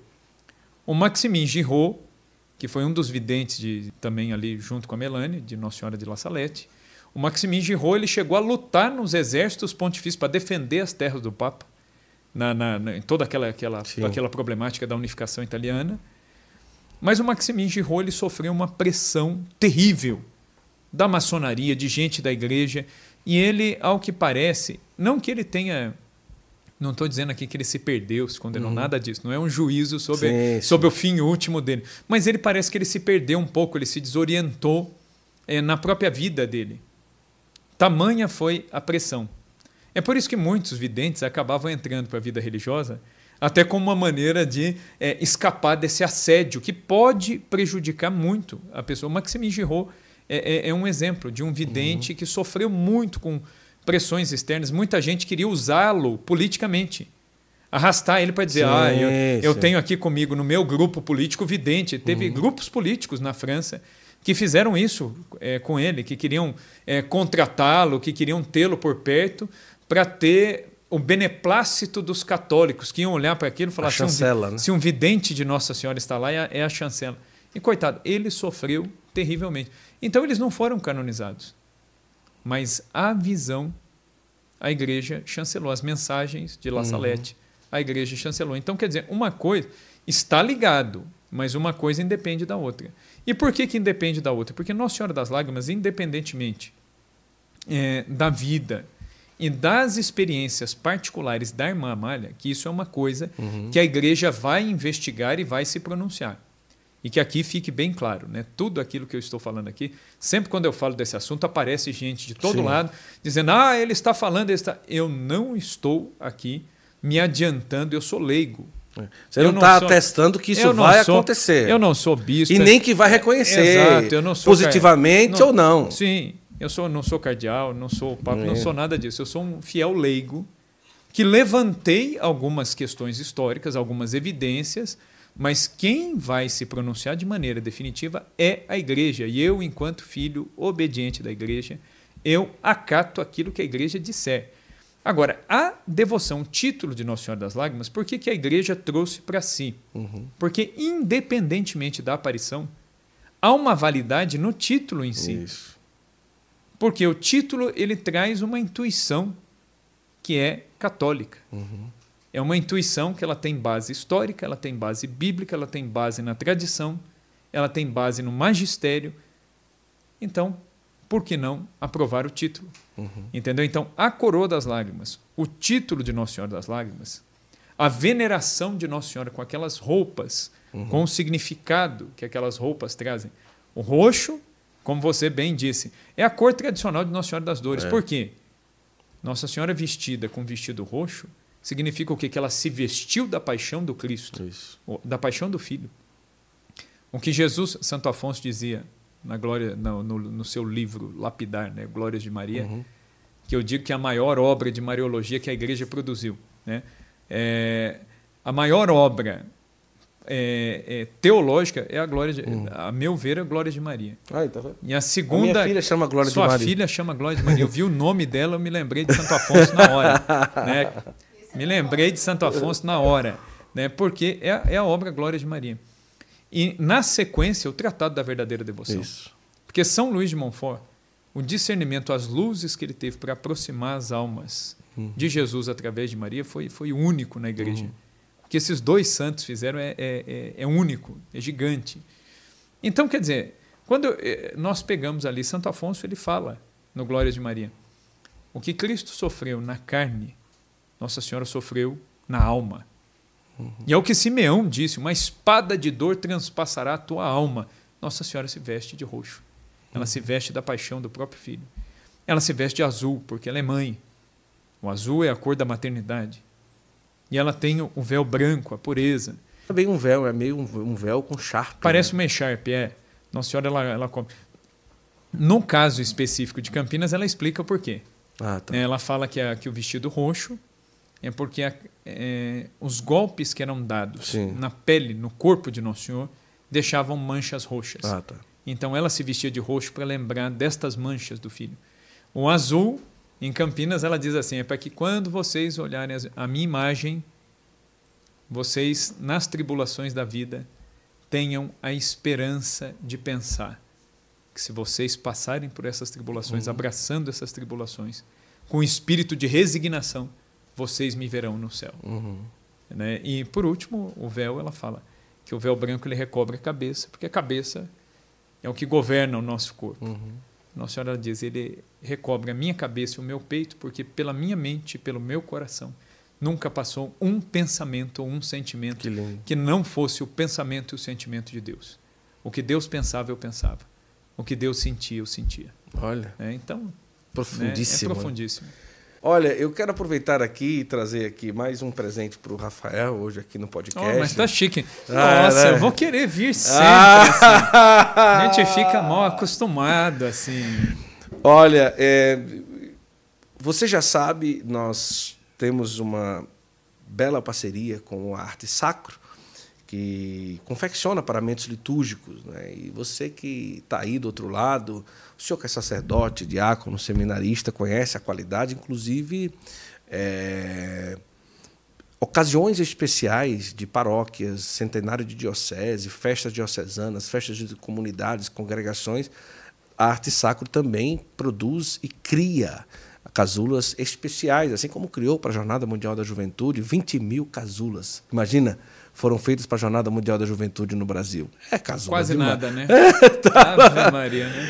Quem sabe é, quando, quando for no dia né, da, da- da- do tão esperado, a Arte Sacro possa criar uma casula especial Nossa Senhora das Lágrimas e tudo. Quem sabe isso um dia, né? Mas é, então, eu queria convidar é, uma visita que você possa fazer na Arte Sacro em São Paulo, aqui na, perto da, da Catedral da Sé, Balneário Camboriú, Santa Catarina e também em Recife, ali perto da Praça do Carmo.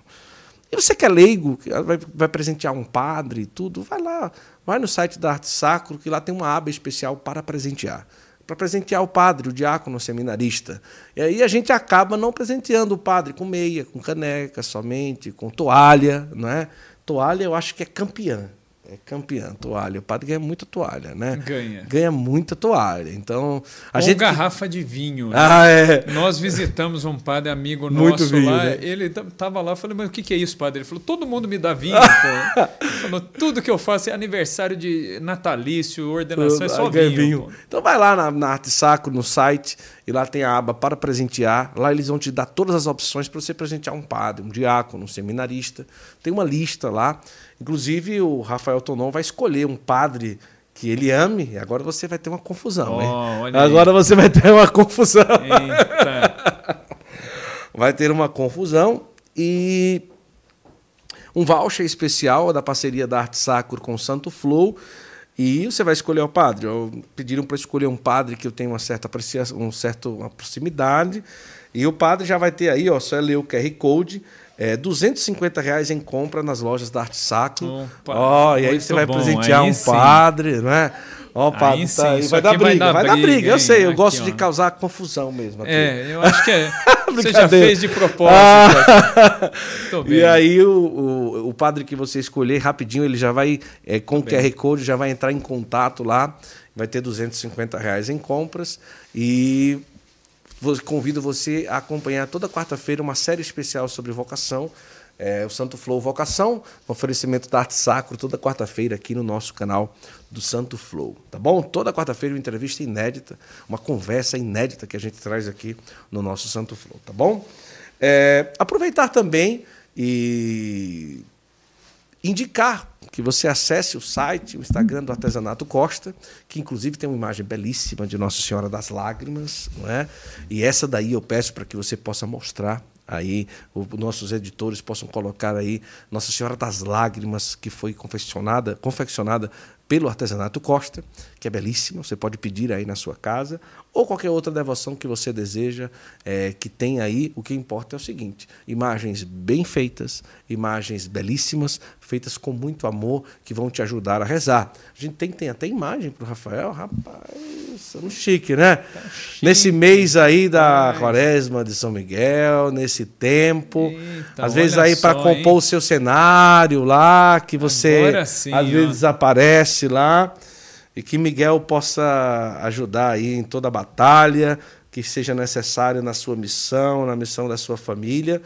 E você vai levar para casa aí o artesanato Costa enviou para você esse Miguel belíssimo, que é o Miguel aí, Muito réplica bem. do Monte Gargano. É, é réplica do Monte Gargano, é, é que eu ia dizer. Esse aqui é, é belíssimo, aparições né? muito bonito, tem até espada, né? Tem, Olha tem, aqui. tem. Muito bem feito, né? A espada tem até o brasão do Carmelo na espada. É, tem, do Olha Carmelo aí. que você foi Isso coroinha. Mesmo. Isso aí, ó.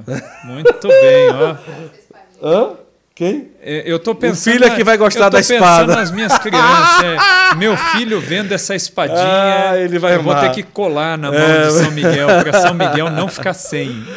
Olha só. Então, acessa o site, inclusive esse, esse aqui também, que compõe o nosso cenário é o Miguel lá do Artesanato Costa, aquela Nossa Senhora das Graças que está também ali. Isso, aqui é, é, belíssima.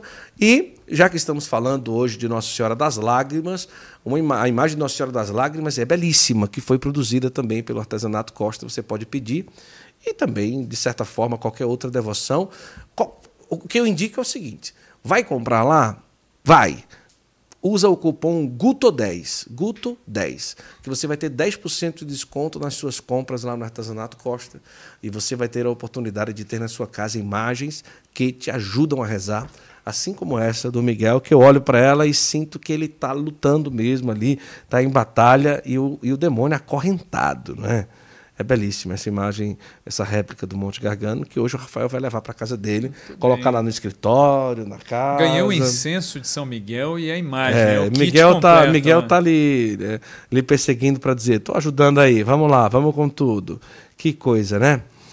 É uma é, que eu queria trazer o seguinte, pelo diante do fato que a medalha fala ali da pátria brasileira, né, tudo, aquela coisa toda, né? É, não acaba correndo um perigo das pessoas pegarem a aparição de Nossa Senhora das, das Lágrimas, e assim como fizeram um pouco com. Como é que, que, que se falou lá?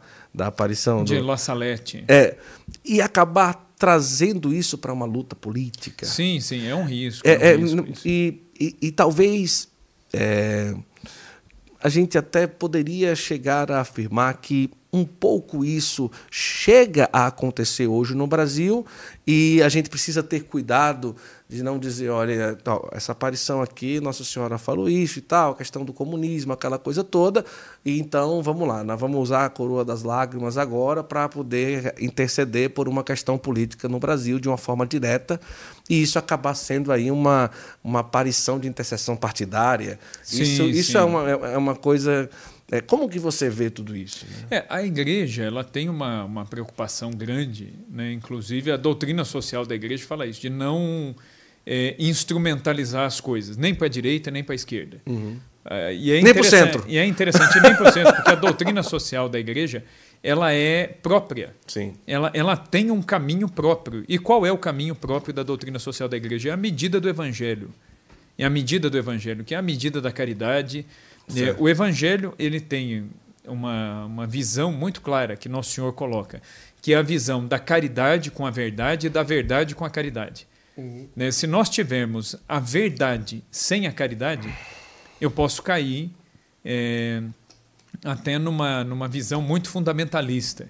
Então, eu vou pegar a doutrina da igreja, ao invés de pegar a doutrina como vida para a alma uhum. como salvação, eu posso usar isso para ficar apontando. Ah, mas você não faz isso, você não faz aquilo, e não sei o quê. Eu uso a doutrina para bater na cabeça dos uhum. outros. Né? Sim, sim. Então, quer dizer, é a verdade. Mas uhum. onde está a caridade? Uhum. É a verdade sem a caridade. É, agora, eu também posso cair no erro, e esse é um erro muito recorrente hoje na igreja, que é o erro da caridade sem a verdade. Aí eu acolho todo mundo, eu abraço todo mundo, só que eu não corrijo, eu não falo é, o que está certo, o que está errado, eu não ensino.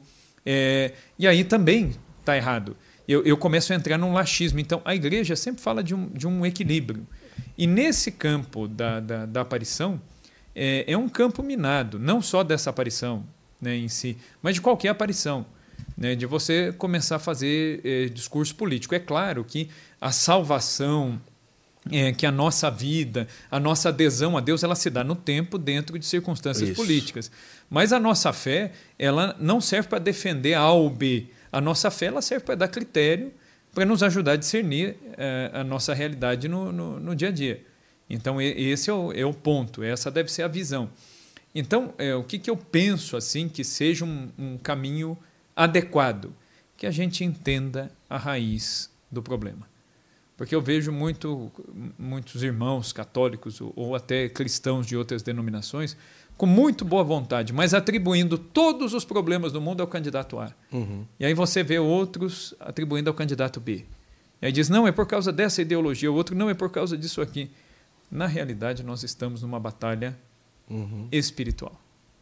É isso, e a gente não pode entrar nessa armadilha é, de achar que é aquilo ali. Não, é uma batalha espiritual é uma batalha do dragão contra o filho da mulher. Uhum. Né? Em Apocalipse 12, nós vemos isso. É, é a batalha é, é, daqueles que servem, que seguem e que obedecem a Nosso Senhor, é, e daqueles que obedecem à serpente. Uhum. E, e como que a gente combate nessa batalha? Conhecendo a nossa própria fé, tendo vida sacramental, é confessando, é comungando e é praticando a caridade. Uhum. E quando eu digo a caridade, é a caridade em todos os níveis, desde ouvir quem precisa até ajudar mesmo quem precisa, porque a caridade é o que vai apagar uma multidão de pecados. E é a vida sacramental que vai nos aproximar de Deus.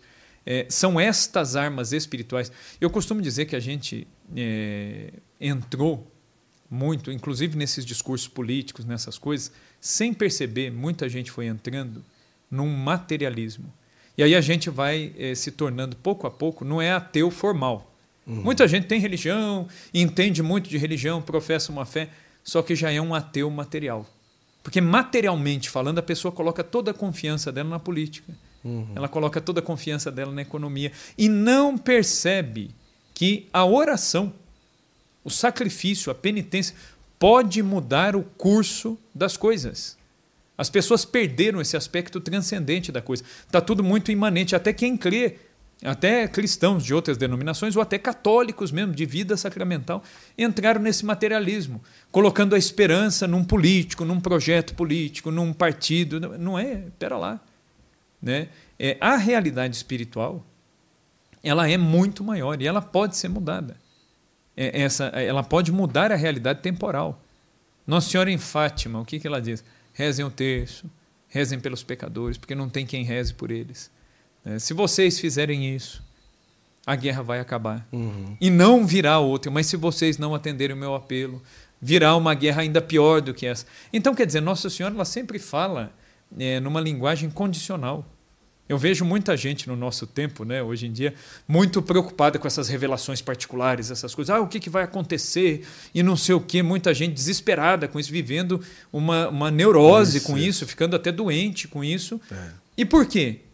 Porque na realidade as pessoas não estão percebendo que, mesmo quando Nossa Senhora diz essas coisas, Nossa Senhora não diz isso para aterrorizar ninguém, não diz isso, olha, vai acontecer. Vai... Não, Nossa Senhora ela sempre diz numa linguagem condicional. Se vocês não fizerem, se vocês não atenderem. Ou seja, há meios espirituais de reverter a coisa. Então a gente precisa sair desse materialismo, desse ateísmo material, uhum. porque eu tenho uma fé teórica. Mas eu não acredito mesmo que a oração vai mudar o curso das coisas. Eu falei de La Salette aqui, a aparição de La Salette, ela é interessantíssima. Nossa Senhora, quando ela aparece lá em 1846, ela disse para as crianças: Vocês estão preocupados porque as colheitas estão se estragando. E realmente, naquela uhum. época estava acontecendo isso. O pessoal fazia a colheita, a colheita apodrecia. E ninguém entendia por quê. Aí Nossa Senhora fala: a culpa é de vocês. Uhum. Vocês estão correndo nas sextas-feiras, ao invés de fazer abstinência de carne, vocês correm para os açougues como cães. Nossa Senhora está falando isso numa França uhum. católica, um país católico. Falou: vocês são católicos e não fazem abstinência de sexta-feira. Uhum. Aqui no Brasil nós temos a concessão. Né? Aqui no isso. Brasil é importante dizer isso. Nós podemos fazer ou abstinência de carne Ou, se não fizer abstinência de carne, escolher uma penitência. Isso. Nós podemos substituir. Eu, por uma questão é, é prática, né? porque eu esqueço. Uhum. Se eu me propuser a fazer uma penitência, eu esqueço, passa a sexta-feira, eu falo, caramba, não fiz a penitência. Então, até por uma questão prática em casa, nós adotamos a abstinência de carne. A gente não Uhum. come carne de sexta-feira, mas é uma opção nossa. Então, eu acho que é mais fácil do que a penitência. Uhum. Mas aqui no Brasil tem essa concessão. É importante que a gente conheça a doutrina, que a gente viva a doutrina da igreja por adesão, por consciência, não só por cumprimento. Nossa Senhora falou isso em La Salete, as colheitas se perdem por causa de vocês. Deus está permitindo que esse mal se abata sobre vocês. Não é porque Deus quer o mal de vocês, não, mas é para que vocês voltem. Para que vocês acordem aí, percebam o problema e se voltem. Né? Então, é, é, é isso que é importante a gente ter, ter em mente. Uhum. Agora, o que há de acontecer com a pátria brasileira? É, seria algum problema a gente levantar a possibilidade do que se, do que se trata aquilo dali? Não. A gente pode fazer isso enquanto interpretação pessoal. Tá. Pessoal. Né? Então, é, lendo os, o, digamos assim, os textos da aparição, olhando para o contexto em que apareceu. Isso serve para qualquer Claro, aparição. claro, claro. Você olha para o contexto em que ela se deu. E para aquilo que veio depois, você consegue mais ou menos tirar dali é, uma interpretação possível do que se trata. Tá. Só que uma coisa que é importante, toda revelação privada, ela possui uma linguagem escatológica, uma linguagem que ela nunca está presa Tá. é, a um tempo, tempo. específico. Ela é atemporal. Ela é atemporal e ela fala de muita coisa. Então, por exemplo, é, quando em Campinas, Jesus ele fala do erro, Hum. esse erro ele pega muita coisa, ele pode pegar muita coisa. Se a gente for pensar no mundo, o que, que seria um erro que ameaça o mundo? Se a gente pegar o começo do século XX, nós tivemos o movimento modernista. O movimento modernista ele afetou todo mundo. O modernismo, São Pio X condenou o modernismo. Mas no, no, no, no- no original, o erro é a pátria brasileira. Isso, fala No do original. erro aqui, aqui no Brasil. Aqui no Brasil. Aqui no Brasil. Aí a gente pode interpretar dentro da conjuntura eh, política, econômica, social, cultural do Brasil. Tá. Mas aqui no Brasil, muitos dos erros do modernismo, Sim, sim. condenado lá por São Pio X, isso aí já tinha entrado na cultura brasileira. Entendi. E isso aí, inevitavelmente, ia dar algum fruto no campo político, econômico. Tá. Então, Sabe por que que eu pergunto isso? Porque, de uma forma direta, é muito aproximado ao fato acontecido em São Miguel Arcanjo. sim, sim. Porque a, a, a, o, o fato histórico é, relatado da presença de São Miguel em São Miguel Arcanjo em 1932, ele cessa a guerra de uma invasão em São Paulo, é, de uma luta de um povo que quer que a Constituição esteja em voga e de um povo que quer trazer a, a ditadura, pode-se falar Sim, assim, a- sim. que é a Revolução Constitucionalista. Constitucionalista 32. É, é, de 32, né? Então, quando você fala ali os fatos dos anos e aquela coisa toda, 1930 a primeira, 32 é reconhecido, é, e 29 de setembro há o fato né, de que vem uma grande luz ao general né, que declara o final da guerra e aquela coisa toda. E que muita gente morreu no estado de São Paulo por conta dessa invasão, do exército que vem do sul e tal. Claro que eu não estou ligando uma coisa para outra, com a outra, mas é, eu também não posso também descartar que foi um grande mal, principalmente aqui para o estado de São Paulo, que muita gente morreu. Né? Sim, sim. Eu, não, eu não tenho, não posso dizer números. Talvez você que é historiador saiba um pouco mais sobre essa questão da revolução constitucionalista.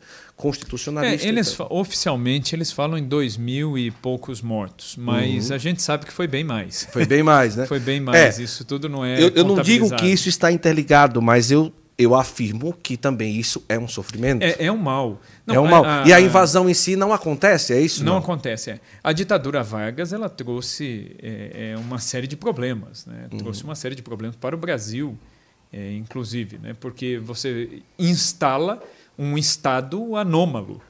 É, você vê o que, que, o que, que o Getúlio faz? Ele sobe ao poder por uma uma revolução, que é a revolução de 19- 1930. Uhum. E aí quem que ele traz para junto dele? Os tenentes. Então, no ano da É. Revolução é o ano da aparição. Isso. Tá. Então ele traz para junto dele os tenentes, que eram militares que queriam poder político. E aí esses militares começam a endossar tudo que o Getúlio faz. É, em São Paulo ele começa a fechar, no estado de São Paulo, todos os jornais que falavam mal do governo, que falavam contra o governo. Então não se pode pensar. É, então já há uma pretensão ditatorial. É, depois é um governo populista.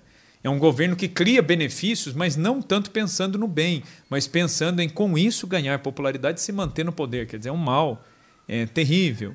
É, depois você tem uh, o, o, Estado Novo, que é uma ditadura mesmo, oficialmente implantada em 1937. Então, quer dizer, é, é uma série de é, instituições legalmente estabelecidas que foram quebradas. Uhum. E, e, o Vargas mesmo ele dizia que ele fazia isso conscientemente. Então uhum. isso foi, foi um, um, mal, isso foi algo né, terrível para o Brasil. Mas do ponto né? de vista é, de ligação periódica de data... Está é, tá dentro dessa época. Está né? Tá dentro dessa época. É e também, talvez não se descarte que o erro que se aproxima à pátria brasileira tem alguma ligação em relação a isso, ou você acha que não? Não, pode ter em relação a isso, mas eu acho que, que expande mais. Certo. Eu acho que entra num campo ideológico, certo. entra no campo de visões econômicas injustas que iriam prejudicar, sobretudo, os mais pobres. O Brasil teve muito isso. Se a gente pegar a, as ideologias econômicas aí que foram sendo implantadas aqui no, no Brasil, o quanto que isso prejudicou o povo. Né? Uhum. O quanto basta a gente pegar nossos avós, aí, gente que pegou essas inflações absurdas. Eu lembro, quando eu era criança, eu lembro do, do, dos planos econômicos que trocava com a frequência é, terrível. Meu pai é, teve empresa e faliu nessa uhum. época. Né? Meu pai tinha uma empresinha pequenininha e faliu, uhum. perdeu tudo. Enfim, então tinha é, é, dessas coisas. Né? Então, certamente, é, é, mas é mais do que uma circunstância política em si. Sim. Eu acho que é um mal que entra pelas ideias. É. A primeira vez que eu tive qualquer. A primeira, o primeiro, a primeira vez que eu mantive contato com esse nome, Nossa Senhora das Lágrimas e tal, não sei o que, foi um post que eu vi, ou alguma coisa, ou alguma frase, né? Tipo, Nossa Senhora denuncia o comunismo na aparição de Nossa Senhora é. das Lágrimas em Campinas. Tá? É. Mas até que ponto isso tem uma ligação ou não? Então, isso já entra no campo da interpretação. Tá. É, é, interpretação. É interpretação. Tipo, essa palavra não, nunca, nunca, nunca esteve apareceu. na boca de Nossa Senhora, não, por exemplo. Textualmente. Textualmente não existe. Não existe. Não ah, existe. entendi. São interpretações que podem ser feitas.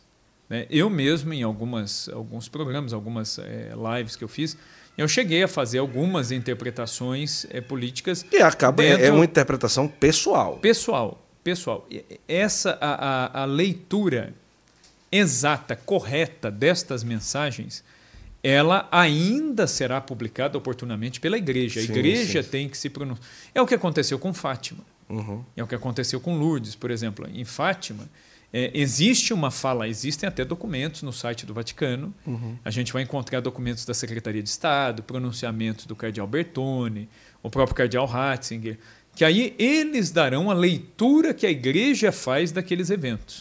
Né? E isso ainda não aconteceu em relação a Campinas, pode ser que um dia aconteça. Como não aconteceu em relação a Simbres. Simbres há uma, uma permissão, uma aprovação diocesana é, para as aparições, há uma permissão para que se celebre missa no local, para que tenha as peregrinações, o culto a Nossa Senhora das Graças, tudo isso é, é, é permitido, aprovado pela igreja.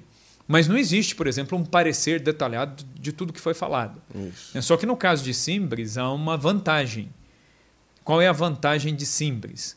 É de que durante ainda as aparições, o inquisidor, né, que é o padre José Kelly, Isso. que ele teve uma presença de espírito única na história da igreja, que foi a de dizer às meninas, às videntes, eu vou junto com vocês na próxima aparição. Uhum. Então vocês digam à, à senhora que aparece a vocês que eu farei algumas perguntas. Ele fazia perguntas em latim, é, alemão, isso, isso. É, e era uma coisa extraordinária porque não tinha chance de ninguém saber o que ele estava perguntando e Nossa Senhora responde Tudo. de maneira é exata.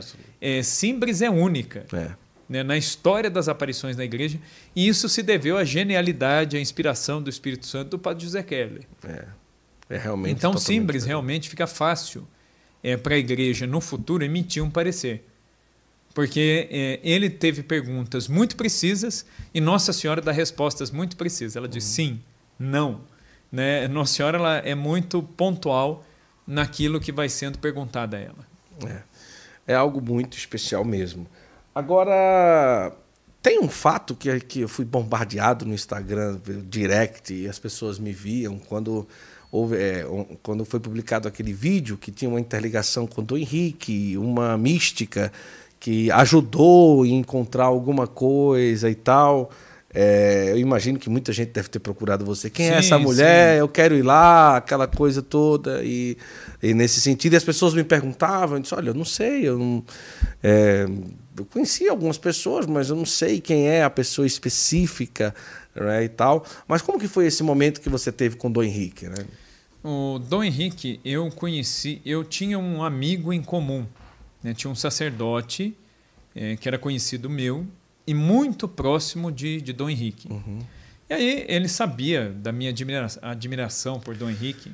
É, eu conheci Dom Henrique mais ou menos em 2013, 2014, que eu comecei a ouvir falar é, de, de, pregações, de, de, de, alguma coisa dele. E aí eu fui é, ouvindo, consumindo ali aquele, é, aquele conteúdo ali de Dom Henrique. E, e, puxa vida, aquilo me edificava, assim, as homilias dele, eu falava, meu Deus, né, um bispo com uma profundidade sim. dessa, com uma paixão, né? Você conheceu muito melhor sim, que eu, sim. mas com uma paixão para falar de Nosso Senhor, e aquilo é, me encantou. E um dia eu comentei com esse padre, e esse padre ele falou para mim: Ah, mas eu conheço muito Dom Henrique, né? eu tenho amizade. É, e ele foi dirigido espiritual de Dom Henrique durante um tempo. Eu falei: Poxa vida. Falei, então o senhor, quando tiver oportunidade, o senhor tem que me colocar é, em contato com Dom Henrique. Ele brincava, ele falava, ah, mas é difícil, que Dom Henrique é muito requisitado. Muito bem. Um belo dia, ele me manda uma foto de Dom Henrique pregando um retiro para uma porção de padres. Eu falei assim, onde que é isso? Ele falou, ele está pregando um retiro perto aqui de Campinas. E esse padre estava nesse retiro.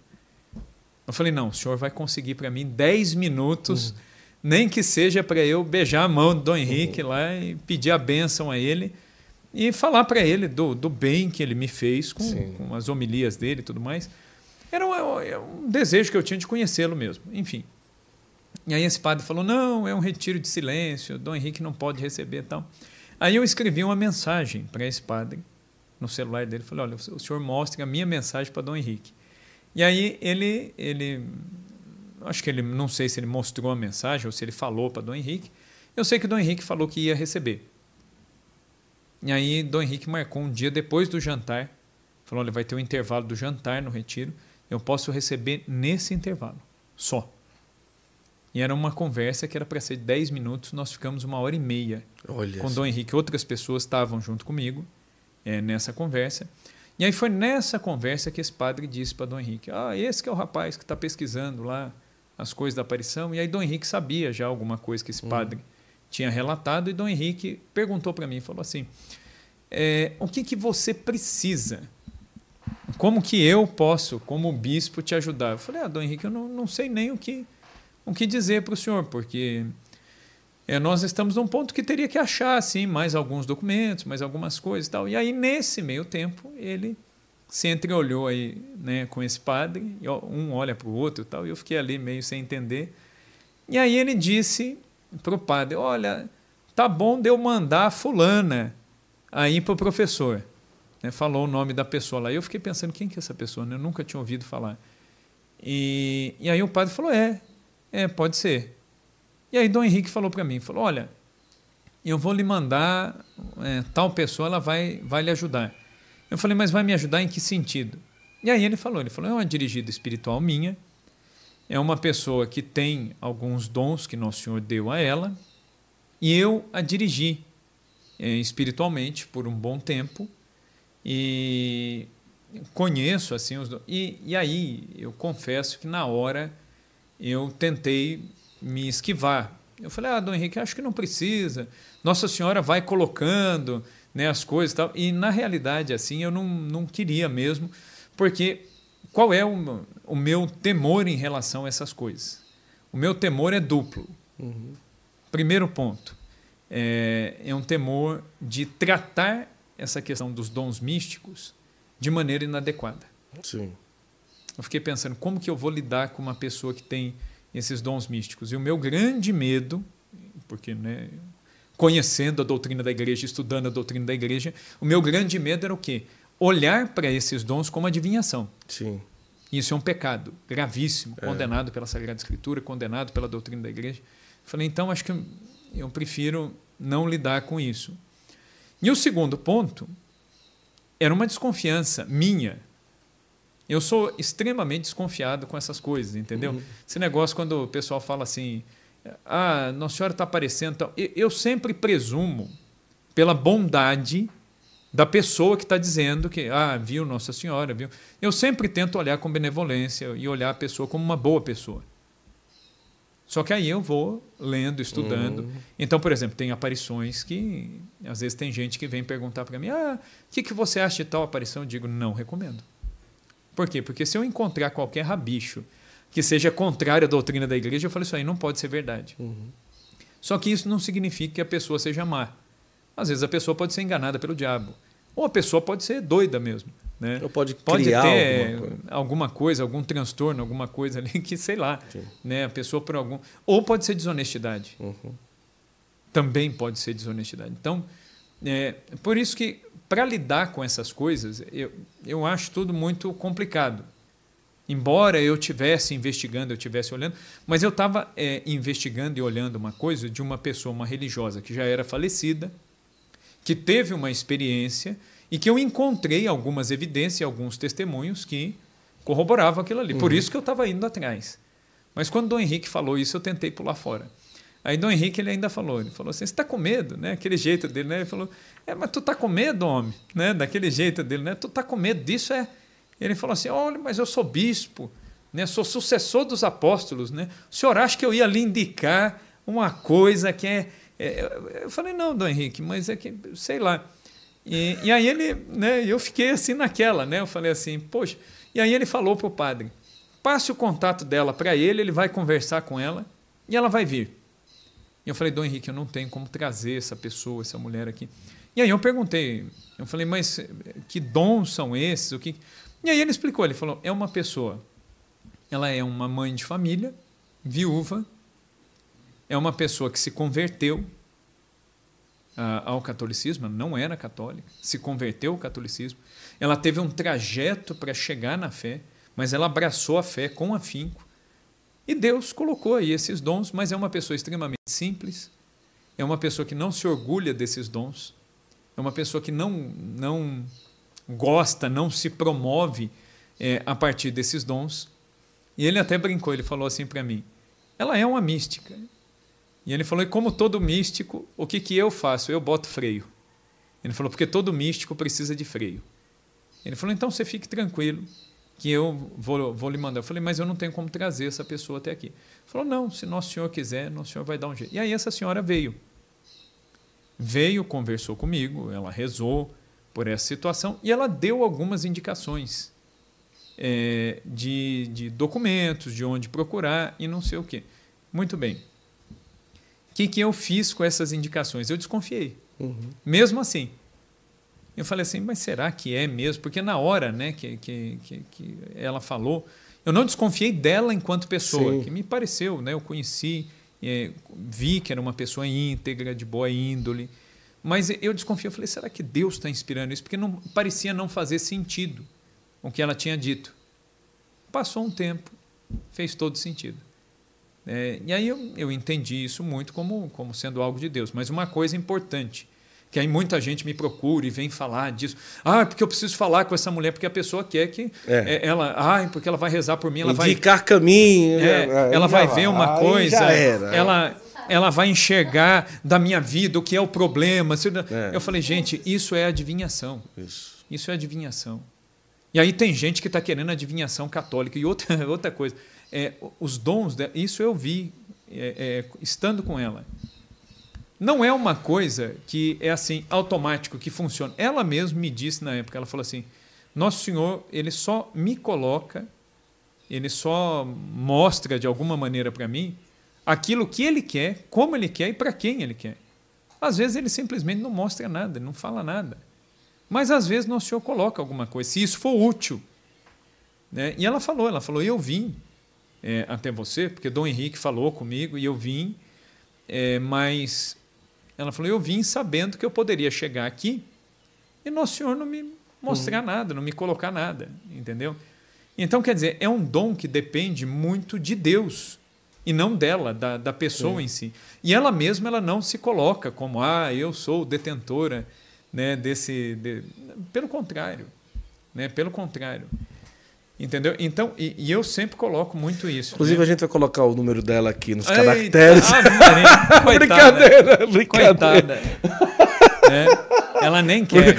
brincadeira. Mas uma coisa. Mas isso, mas isso é importante falar. É que Não. você falou, o pessoal quer realmente adivinhação católica. Não, né? e uma coisa que é importante dizer: essa senhora, quando Dom Henrique é, é, passou a não dirigi-la mais, ele confiou essa pessoa a um sacerdote da confiança dele uhum. para continuar fazendo a direção espiritual dela. E esta senhora, ela, é, ela vive sob orientação de um diretor espiritual. E cada passo que ela dá, ele que vai é, é o diretor espiritual e o bispo. O bispo dela tem total controle ali sobre a situação. E ela é uma pessoa extremamente obediente. Eu pude testemunhar uhum. isso ela vai onde o bispo deixa ela ir. né? Até quando ela veio a Campinas, ela pediu ao bispo dela uhum. se ela poderia sair, que ela viria para rezar por uma situação, para ver se ela poderia ajudar. Entendeu? Agora, outra coisa que é importante. Essa questão de Nossa Senhora das Lágrimas, eu vejo essa participação dela mais como um, uma indicação de Deus, de Nossa Senhora, uhum. de que aquele era o caminho. Por quê? Porque a fala dela não foi decisiva para continuar ou não uhum. a pesquisa. Isso é importante dizer. A fala dela não foi decisiva para continuar ou não. Porque, independentemente da fala dela, Deus, Nossa Senhora, foi, foi colocando as coisas. E, independentemente da fala dela, a igreja abraçou. Uhum. A, não foi isso que determinou. Não foi isso que determinou. Então, isso que é importante. Hoje eu vejo que, que se a igreja abraçou, quando tem a palavra da igreja, tem a palavra do bispo, acabou, né? É, é, é, é o caminho ordinário, é por onde Deus anda. Né? E aí eu vejo que, assim, a fala dela, a participação dela, teve uma importância, mas uma importância para corroborar. Uhum. Simplesmente para nos indicar: esse é o caminho, uhum. vão, vai dar certo, vocês vão achar, Deus vai colocar. E de fato a coisa foi, foi indo assim. Então, isso que eu acho importante. Então, esta senhora, ela ela tem estas graças. É, é, interessante que essas luzes não são para ela, uhum. em geral são para os outros, para o bem da igreja, para o bem de outras pessoas. E ela não, não tem interesse nenhum em se promover, em ser conhecida. Aliás, o interesse dela é ficar escondida, que ninguém saiba quem ela é. é tanto é que eu mesmo, né, o acesso que eu tive que para falar com ela, é tudo é, por orientação de Dom Henrique, com o diretor espiritual dela sabendo. É tudo muito conversado com as autoridades da igreja. Muito da igreja, né? Isso, é, inclusive, eu, eu digo isso, eu, Rafael. É, eu só confiei justamente por ser uma indicação de Dom Henrique. Sim. Eu só confiei porque é um bispo da igreja dizendo. Porque eu vi que há sacerdotes, há bispos que acompanham. Do contrário, eu não, eu não ouviria. Uhum. Eu ouvi essa voz porque essa voz vem da igreja. Uhum. Se essa voz viesse de qualquer outro lugar, eu não ouviria. É, certo. Eu quero aproveitar aqui e agradecer aí a parceria com a Sabatini Camisetas, que nos veste aqui no Santo Flor. Hoje eu estou aqui com a medalha de São Bento. Uma camiseta muito confortável, muito bem feita, inclusive várias estampas. Você pode acessar o site, o Instagram, receber aí na sua casa uma camiseta que fala das coisas de Deus. Então a pessoa olha ali, olha que você está vestido e lembra de Deus através do que você está vestindo e vestindo coisa de qualidade. Né? Você vai dar uma olhada lá no site, você vai perceber a quantidade de estampas que tem da Sabatina e todas as devoções que você imaginar, inclusive, inclusive alguma coisa especial, de uma festa de padroeiro, de um evento, eles também fazem camisas personalizadas de altíssima qualidade, durabilidade também. Você não tem ideia como eu estou confortável numa camiseta dessa aqui, muito boa, sabe? É, e durabilidade e qualidade naquilo que se faz. Então, procure aí. Vá no Instagram, no site, das camisetas Sabatini, você pede, chega rapidinho na sua casa. Tem várias condições, dependendo da quantidade de uma facilitação no frete. E você vai visitar e depois vai me dar um retorno, um feedback é, das camisetas Sabatini, tá? Eu mesmo esses dias fiz um novo pedido lá que está chegando. É impressionante a quantidade. Eu passei muito tempo olhando a quantidade de estampas que tem a Sabatini para mulher, para homem, para criança. É, tem de todas as formas e aí você vai ter a oportunidade de receber na sua casa essas camisetas maravilhosas da Sabatini, tá bom? E quero também lembrar a você que agora em outubro nós vamos gravar a primeira temporada do Santo Flow na estrada. São 10 vídeos de 10 minutos. Estaremos indo aí para o Congresso Internacional Mariano, em Fátima, Portugal. Olha uma só. experiência belíssima. Vamos aí, eu e minha querida e amada esposa, registrar para você passo a passo de uma viagem com a obra de Maria. Então nós vamos aí mostrar como que é a espiritualidade, a vivência, o hotel, como que funciona, os locais que visita, como que é, porque gente, é muito muito, muito especial viajar com a obra de Maria, porque eles têm um carisma específico. Não é simplesmente uma empresa católica que faz viagem. Não. Deus constitui ali que faz parte do carisma deles as peregrinações. Então, é uma espiritualidade, é uma vivência para com Deus cada ida dessa com a obra de Maria. Então, nós vamos registrar tudo para vocês em novembro, Terra Santa, com a graça de Deus. Vamos fazer o Santo Flow na estrada na Terra Santa. E tem a oportunidade aí próximo ano para você viajar, novembro de 2024, com o Frei Gilson para Terra Santa. Mas 2.800 e poucos dólares, está aí na tela para você, um preço especial. É, 2024, ou melhor, é, você tem oportunidade também de passar o Natal em Belém, também com o Frei Gilson. E uma grande promoção para 2025, que é Terra Santa por 25 parcelas de 400 reais. Você já começa a pagar o boleto agora, 10 mil reais fechado, com tudo pago para Terra Santa. Gente, está muito bom o valor. Então, ah, Guto, eu quero ver um outro roteiro, Santuários Marianos. Vai lá, tem também a oportunidade. Próximo ano a gente está preparando também para. E aí, surpresa, não vou dizer ainda não, calma. Vai ser a primeira caravana do Santo Flow com um grupo que nós vamos estar fazendo para um roteiro muito especial. Então, depois nós vamos divulgar para vocês.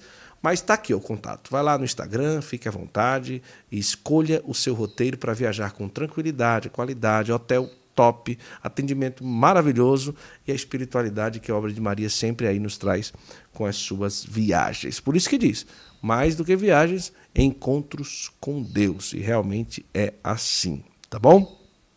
Rafael, eu tô feliz pra caramba com a nossa conversa hoje. É... Eu queria agora que você fizesse uma lista aí para o pessoal das aparições que você não concorda. Não, não vou perguntar isso, é brincadeira. Imagina, hein? Aí eu vou ser linchado aqui. Vou ser linchado na saída aqui, ó. brincadeira, não.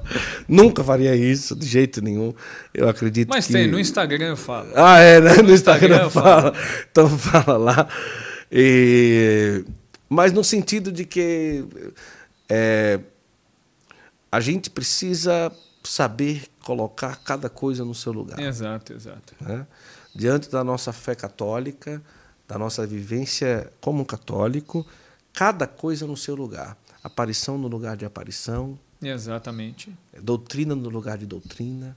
Espiritualidade no lugar de espiritualidade. Pronunciamento no lugar de pronunciamento. De, é, é? Documento no lugar de documento. Exato. Dogma no lugar de dogma. Exatamente. Né? É, e... é a questão do equilíbrio na vivência da fé, que eu acho que é o que mais Isso, falta hoje. Né? Então... É, às vezes as pessoas se apaixonam muito por uma coisa ou outra coisa. Não. Existe uma ordem de importância nas coisas. Né? Isso, né? isso. Então, assim, ter um. um isso é, é, muito interessante. E fico feliz de que todo esse processo agora, com, com a questão é, ligada à aparição de Nossa Senhora das Lágrimas, a igreja abraça com muita seriedade. E a gente vai aguardar como que vai se dar tudo isso. E, e perceber também que, no seu caso, um dos primeiros a tornar público tudo aquilo que aconteceu, é, tipo assim, ah, um cara achou um tesouro e agora. Não. É um cara que há muito tempo já dava aula de doutrina, já dá, é, é um historiador. É, não, eu já é um professor, outras coisas. A questão já do Nossa fazia... das Lágrimas é um capítulo. É, é, um capítulo daquilo que, que eu já fazia. Né? É, então... Eu tô na vida de igreja desde moleque, eu fui seminarista, eu sou leigo consagrado. Então, é já, professor. Já bem antes disso aí, eu já fazia outras coisas, outros apostolados. Né? É. Então, Nossa Senhora das Lágrimas foi um capítulo que é importante, tem o claro. seu lugar é uma devoção interessante, mas eu já fazia outras coisas, faço outras coisas até hoje, né? Tenho o meu trabalho como historiador até hoje, né? De, de trabalhando aí na, nessa linha mesmo de educação, de e, e até mesmo produzindo, né? Conteúdo escrito, conteúdo. Minha biblioteca católica mesmo, para quem é assinante há bastante tempo, vários dos caderninhos aí, né? Das revistinhas que acompanham, Sim. em várias delas eu escrevi é, por exemplo, a, a, revista sobre os papas. Uhum. Né, tem lá um artigo meu que está lá. Então, em várias mídias digitais, impressas, em outras mídias católicas. Então, é, eu já tenho outros trabalhos, outras coisas aí de, de outros carnavais aí já. Uhum. Né? É, no Brasil, você. É, em relação a aparições marianas, você se detém a dar uma atenção à Nossa Senhora das Lágrimas ou você tenta contribuir é, em uma outra que acontece por aí, de certa forma, para dar uma, uma possibilidade de caminho é, que você nota uma certa seriedade e que não vale a pena dar uma contribuição como historiador. Uma aparição que eu tenho ultimamente me, me aprofundado nela, graças a vários amigos que são do local certo. e que me enviaram material, eu não tinha esses materiais, é a aparição de Nossa Senhora em Itaúna, em Minas Gerais. Existe uma permissão, existe a gruta de Itaúna, em Minas Gerais, onde Nossa Senhora apareceu.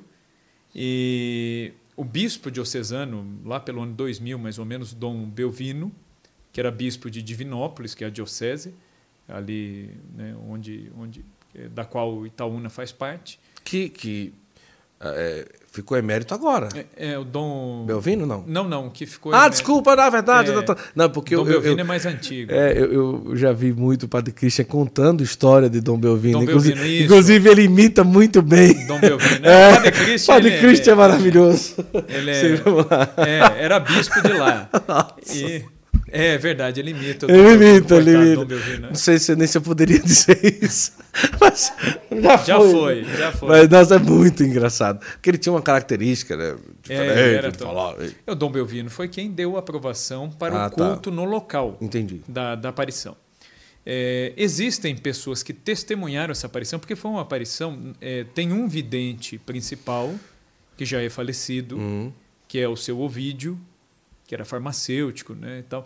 É interessante que essa essa aparição eu tive, fui dar uma palestra em Juiz de Fora. Hum.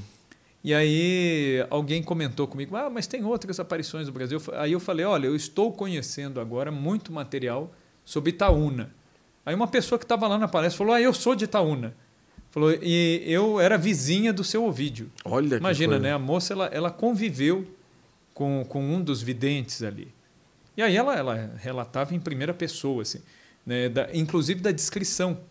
Uhum. É interessante, os videntes de Itaúna tem gente viva, ainda que participou dessa experiência. Nossa Senhora apareceu para mais de uma criança. Foram vários que viram. E, e eles sempre se mantiveram muito discretos, muito obedientes à igreja. Eles deram o depoimento do que eles viram, do que eles ouviram. Nunca tiveram vantagem nenhuma em relação a isso. São pessoas que preferiram viver escondidas do que ter qualquer publicidade em cima disso. Então, isso é uma marca que, geralmente, quando a igreja avalia as aparições autênticas, essa é uma das marcas, a vida do vidente. E a gente vê nestes, nestas pessoas de Itaúna é, uma, uma marca muito profunda, assim, de uma devoção muito profunda à Nossa Senhora, de uma vida muito simples, muito correta, ali, sem nada de extraordinário e sem vantagem alguma em cima disso. Então, é, é essa simplicidade é característica é, das visões genuínas. Então, eu vejo Itaúna como uma possibilidade muito grande de é, ser uma das grandes aparições é, brasileiras, muito desconhecida, inclusive. Uhum. É o povo que é lá da região conhece, mas fora é muito desconhecido. Eu mesmo eu já tinha ouvido falar, é, também não tinha atribuído muita, muita importância, até que uma pessoa, uma amiga lá de Itaúna, uma seguidora minha, ela falou: Olha, se você quiser, eu vou te mandar um material que eu tenho. E ela me mandou um material riquíssimo de jornais, notícias de jornal, jornais da época, é, depoimentos transcritos dos videntes e tudo mais. E aí eu comecei a olhar aquele material e falei: opa, pera lá.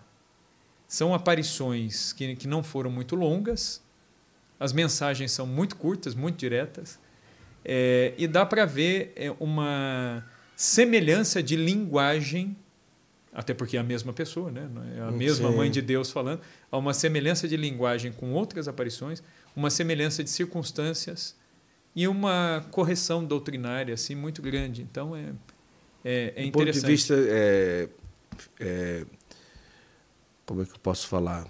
De físico, ela aparece de que forma lá? Em Itaúna, eles veem Nossa Senhora como uma jovem é, de, de cabelos é, castanho, castanho escuro, os olhos também, segundo o relato, é castanho escuro, é, a pele morena. Isso corresponde perfeitamente a, a, ao biotipo de uma, uma mulher judia. Certo. Né? Então eles veem Nossa Senhora assim, vestida de azul e branco. Com uma diferença, ela não trazia o véu, mas o cabelo solto à vista uhum. né, deles, envolta em grande luz, e trazia nas mãos um estandarte e nesse pequeno estandarte, Nossa Senhora, é onde está tá o resumo da, da, da, mensagem ali de Itaúna, que Nossa Senhora fala para erguer um altar naquele local, para que o sacrifício, né, o sacrifício de Cristo, no caso, pudesse consumir os males daquele tempo. Ah, Olha entendi. que coisa interessante. E acontece né? em qual ano? Ela é década de, de 60, ano? eu acho que é 61. Não ah, lembro tá. de cabeça agora, eu acho que é 61. Tá. 61, 62, é começo dos anos 60. Olha que coisa. Então né? é, é, muito interessante. Então Nossa Senhora fala é, de novo da centralidade da missa. Né? Então a aparição de Itaúna bate muito nisso, né? da questão da missa, é, da necessidade de haver ali um altar.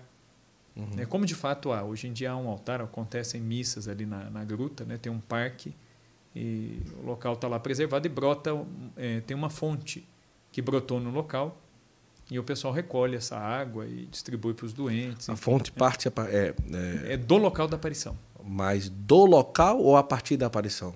A partir da aparição. A fonte ela brota ah. a partir da aparição. Ah, Isso coisa. é muito interessante. Aí muito tem essa bom. fonte. Legal. Os doentes vão lá buscar a água da, da fonte de muito Itaúna. Bom. Itaúna. Vamos lá visitar. Então, acho que é, que é uma, uma aparição que merece um estudo, uhum. um olhar, quem sabe, né? de repente. Uhum. É, como tem muita testemunha viva, muita gente que conviveu com, com os videntes e tudo mais, é algo que não está difícil. É, né? Tá mais... Que não está difícil. É. Né? é talvez quem está aqui nos acompanha fica aí até o convite, né? de repente até para os sacerdotes lá da diocese, né? de repente de assumir, tomar isso isso a peito, né? que uhum. é uma uhum. investigação interessante, que pode ser feita e pode ser um grande bem, uhum. né? tanto para o povo lá daquela diocese, mas para a igreja do Brasil Sem dúvida. em geral. Muito bom. É. quero agradecer muito a sua generosidade de ter vindo aqui para estar conosco hoje no Santo Flow. Foi um, uma conversa muito boa, já estamos há duas horas e cinco conversando aqui, né? não é brincadeira. A hora do almoço chegou, não é? Já disse, não, você já almoçou, né? Inclusive, a pessoa comer na frente dos outros com fome é terrível. Principalmente é, é, é o efeito penitencial ah, da é quaresma é de São Miguel. Você vê o pessoal comendo aqui, é, mas se bem, mantendo. Fazer o quê, né? Mas muito agradecido, assim, para mim foi uma alegria é, conhecer vocês, bater esse papo. E, e, vamos lá, vamos nos preparar para os santuários marianos. Pronto, vamos lá, vamos, vamos organizar lá. aí, vamos, vamos organizar lá. em off aqui, quem sabe a gente resolve e depois divulga para vocês alguma coisa especial aí, com a graça de Deus. Mas muito agradecido e, e nossa, como eu estou feliz com essa conversa hoje. Eu que agradeço pelo convite, né? Mais uma vez aí, é uma alegria assim imensa estar por aqui mesmo. Faço votos assim de que Deus abençoe cada vez mais o apostolado de vocês a vida e a, a família de vocês. Você viu a nossa é. grande equipe aqui, né? Sim, sim. Gigante, né? Tá certo, equipe familiar. Ai, que maravilha. Eu preciso, antes da gente terminar, é, agradecer ao Centro Católico Universitário Ítalo Brasileiro, a Católica de Santo Amaro é o novo slogan. Ah, Agora vai. Agora, a Católica de Santo Amaro, né? Que coisa, Eles receberam reconhecimento. Receberam, agora, é, né, autorização. Centro Universitário é, Católico. É isso, maravilhoso, né? E nós estamos aqui nas dependências da Uniítalo e é uma oportunidade. Você tem lá, tem vários cursos de graduação, pós-graduação, tem um colégio de ensino médio, liceu, aqui também no, no, no campus da Ítalo Brasileiro, que fica ali, fica aqui em Santo Amaro. Nós estamos aqui no estúdio provisório. Nesse dia especial aqui, decidimos como que vai ser o estúdio definitivo do Santo Flow, que em breve nós vamos mostrar para vocês.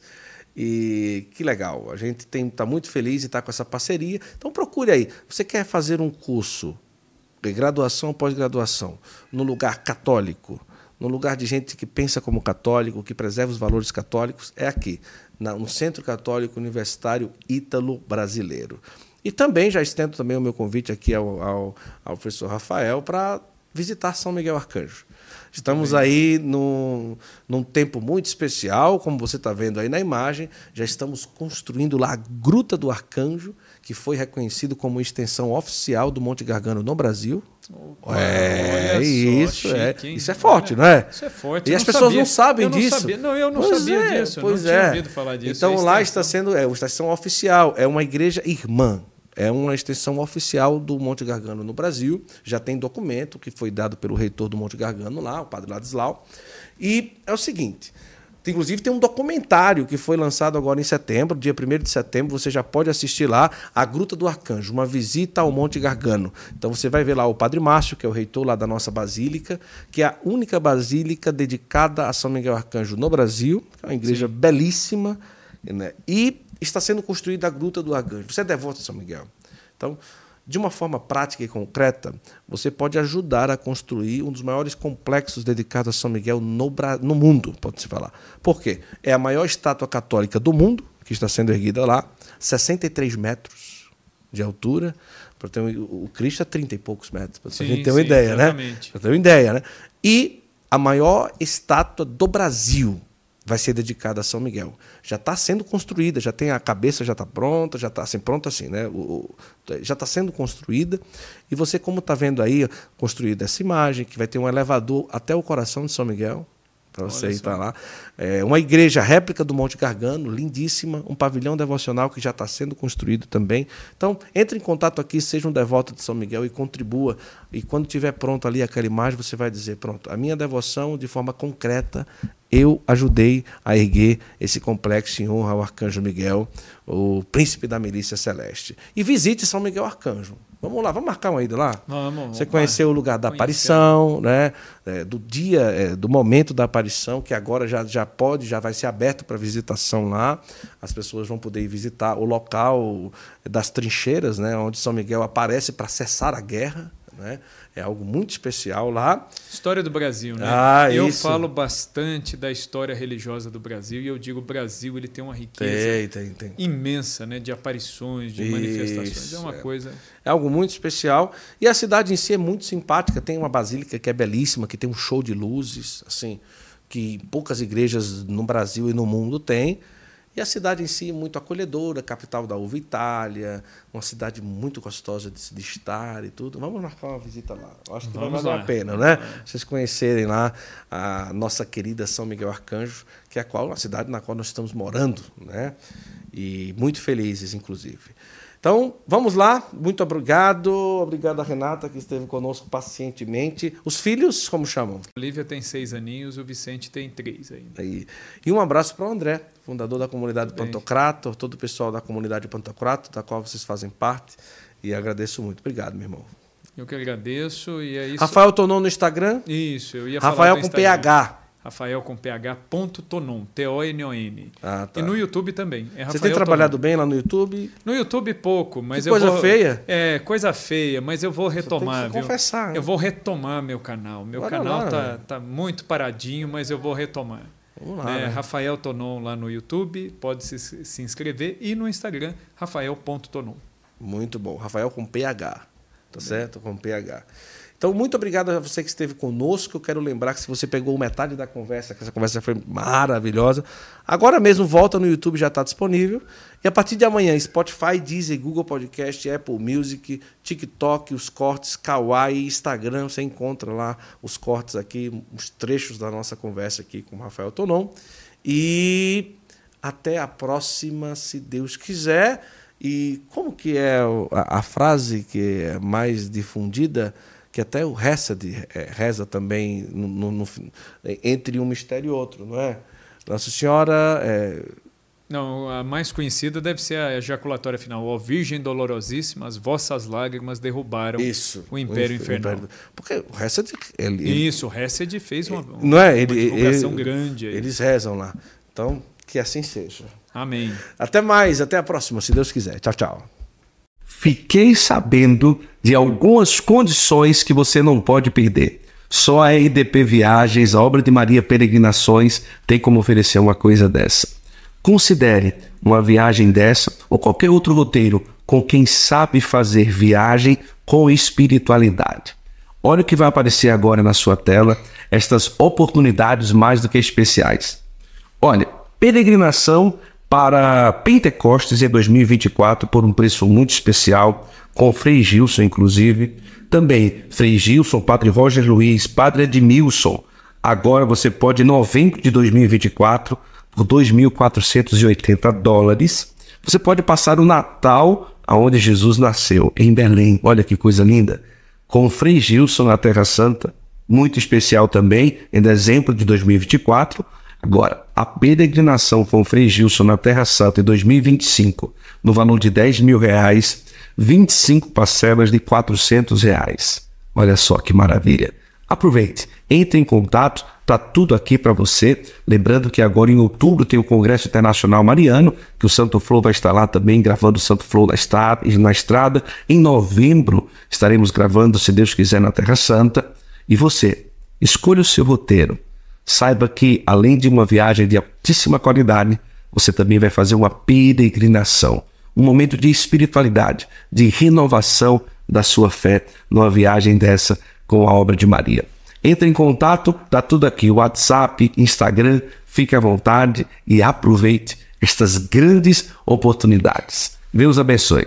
Uma imagem nos lembra o sagrado, nos ajuda a recordar de Deus. Existem imagens que praticamente falam, expressam com seus detalhes algo especial. Assim, são as imagens do artesanato Costa. E neste tempo forte da Quaresma de São Miguel e próximo ao mês dos arcanjos, você pode ter na sua casa, paróquia ou grupo de oração Imagens que te ajudem neste tempo de graça. Acesse o site ou Instagram e receba na sua casa imagens que te ajudarão a viver mais perto de Deus. Artesanato Costa uma ponte entre o humano e o sagrado.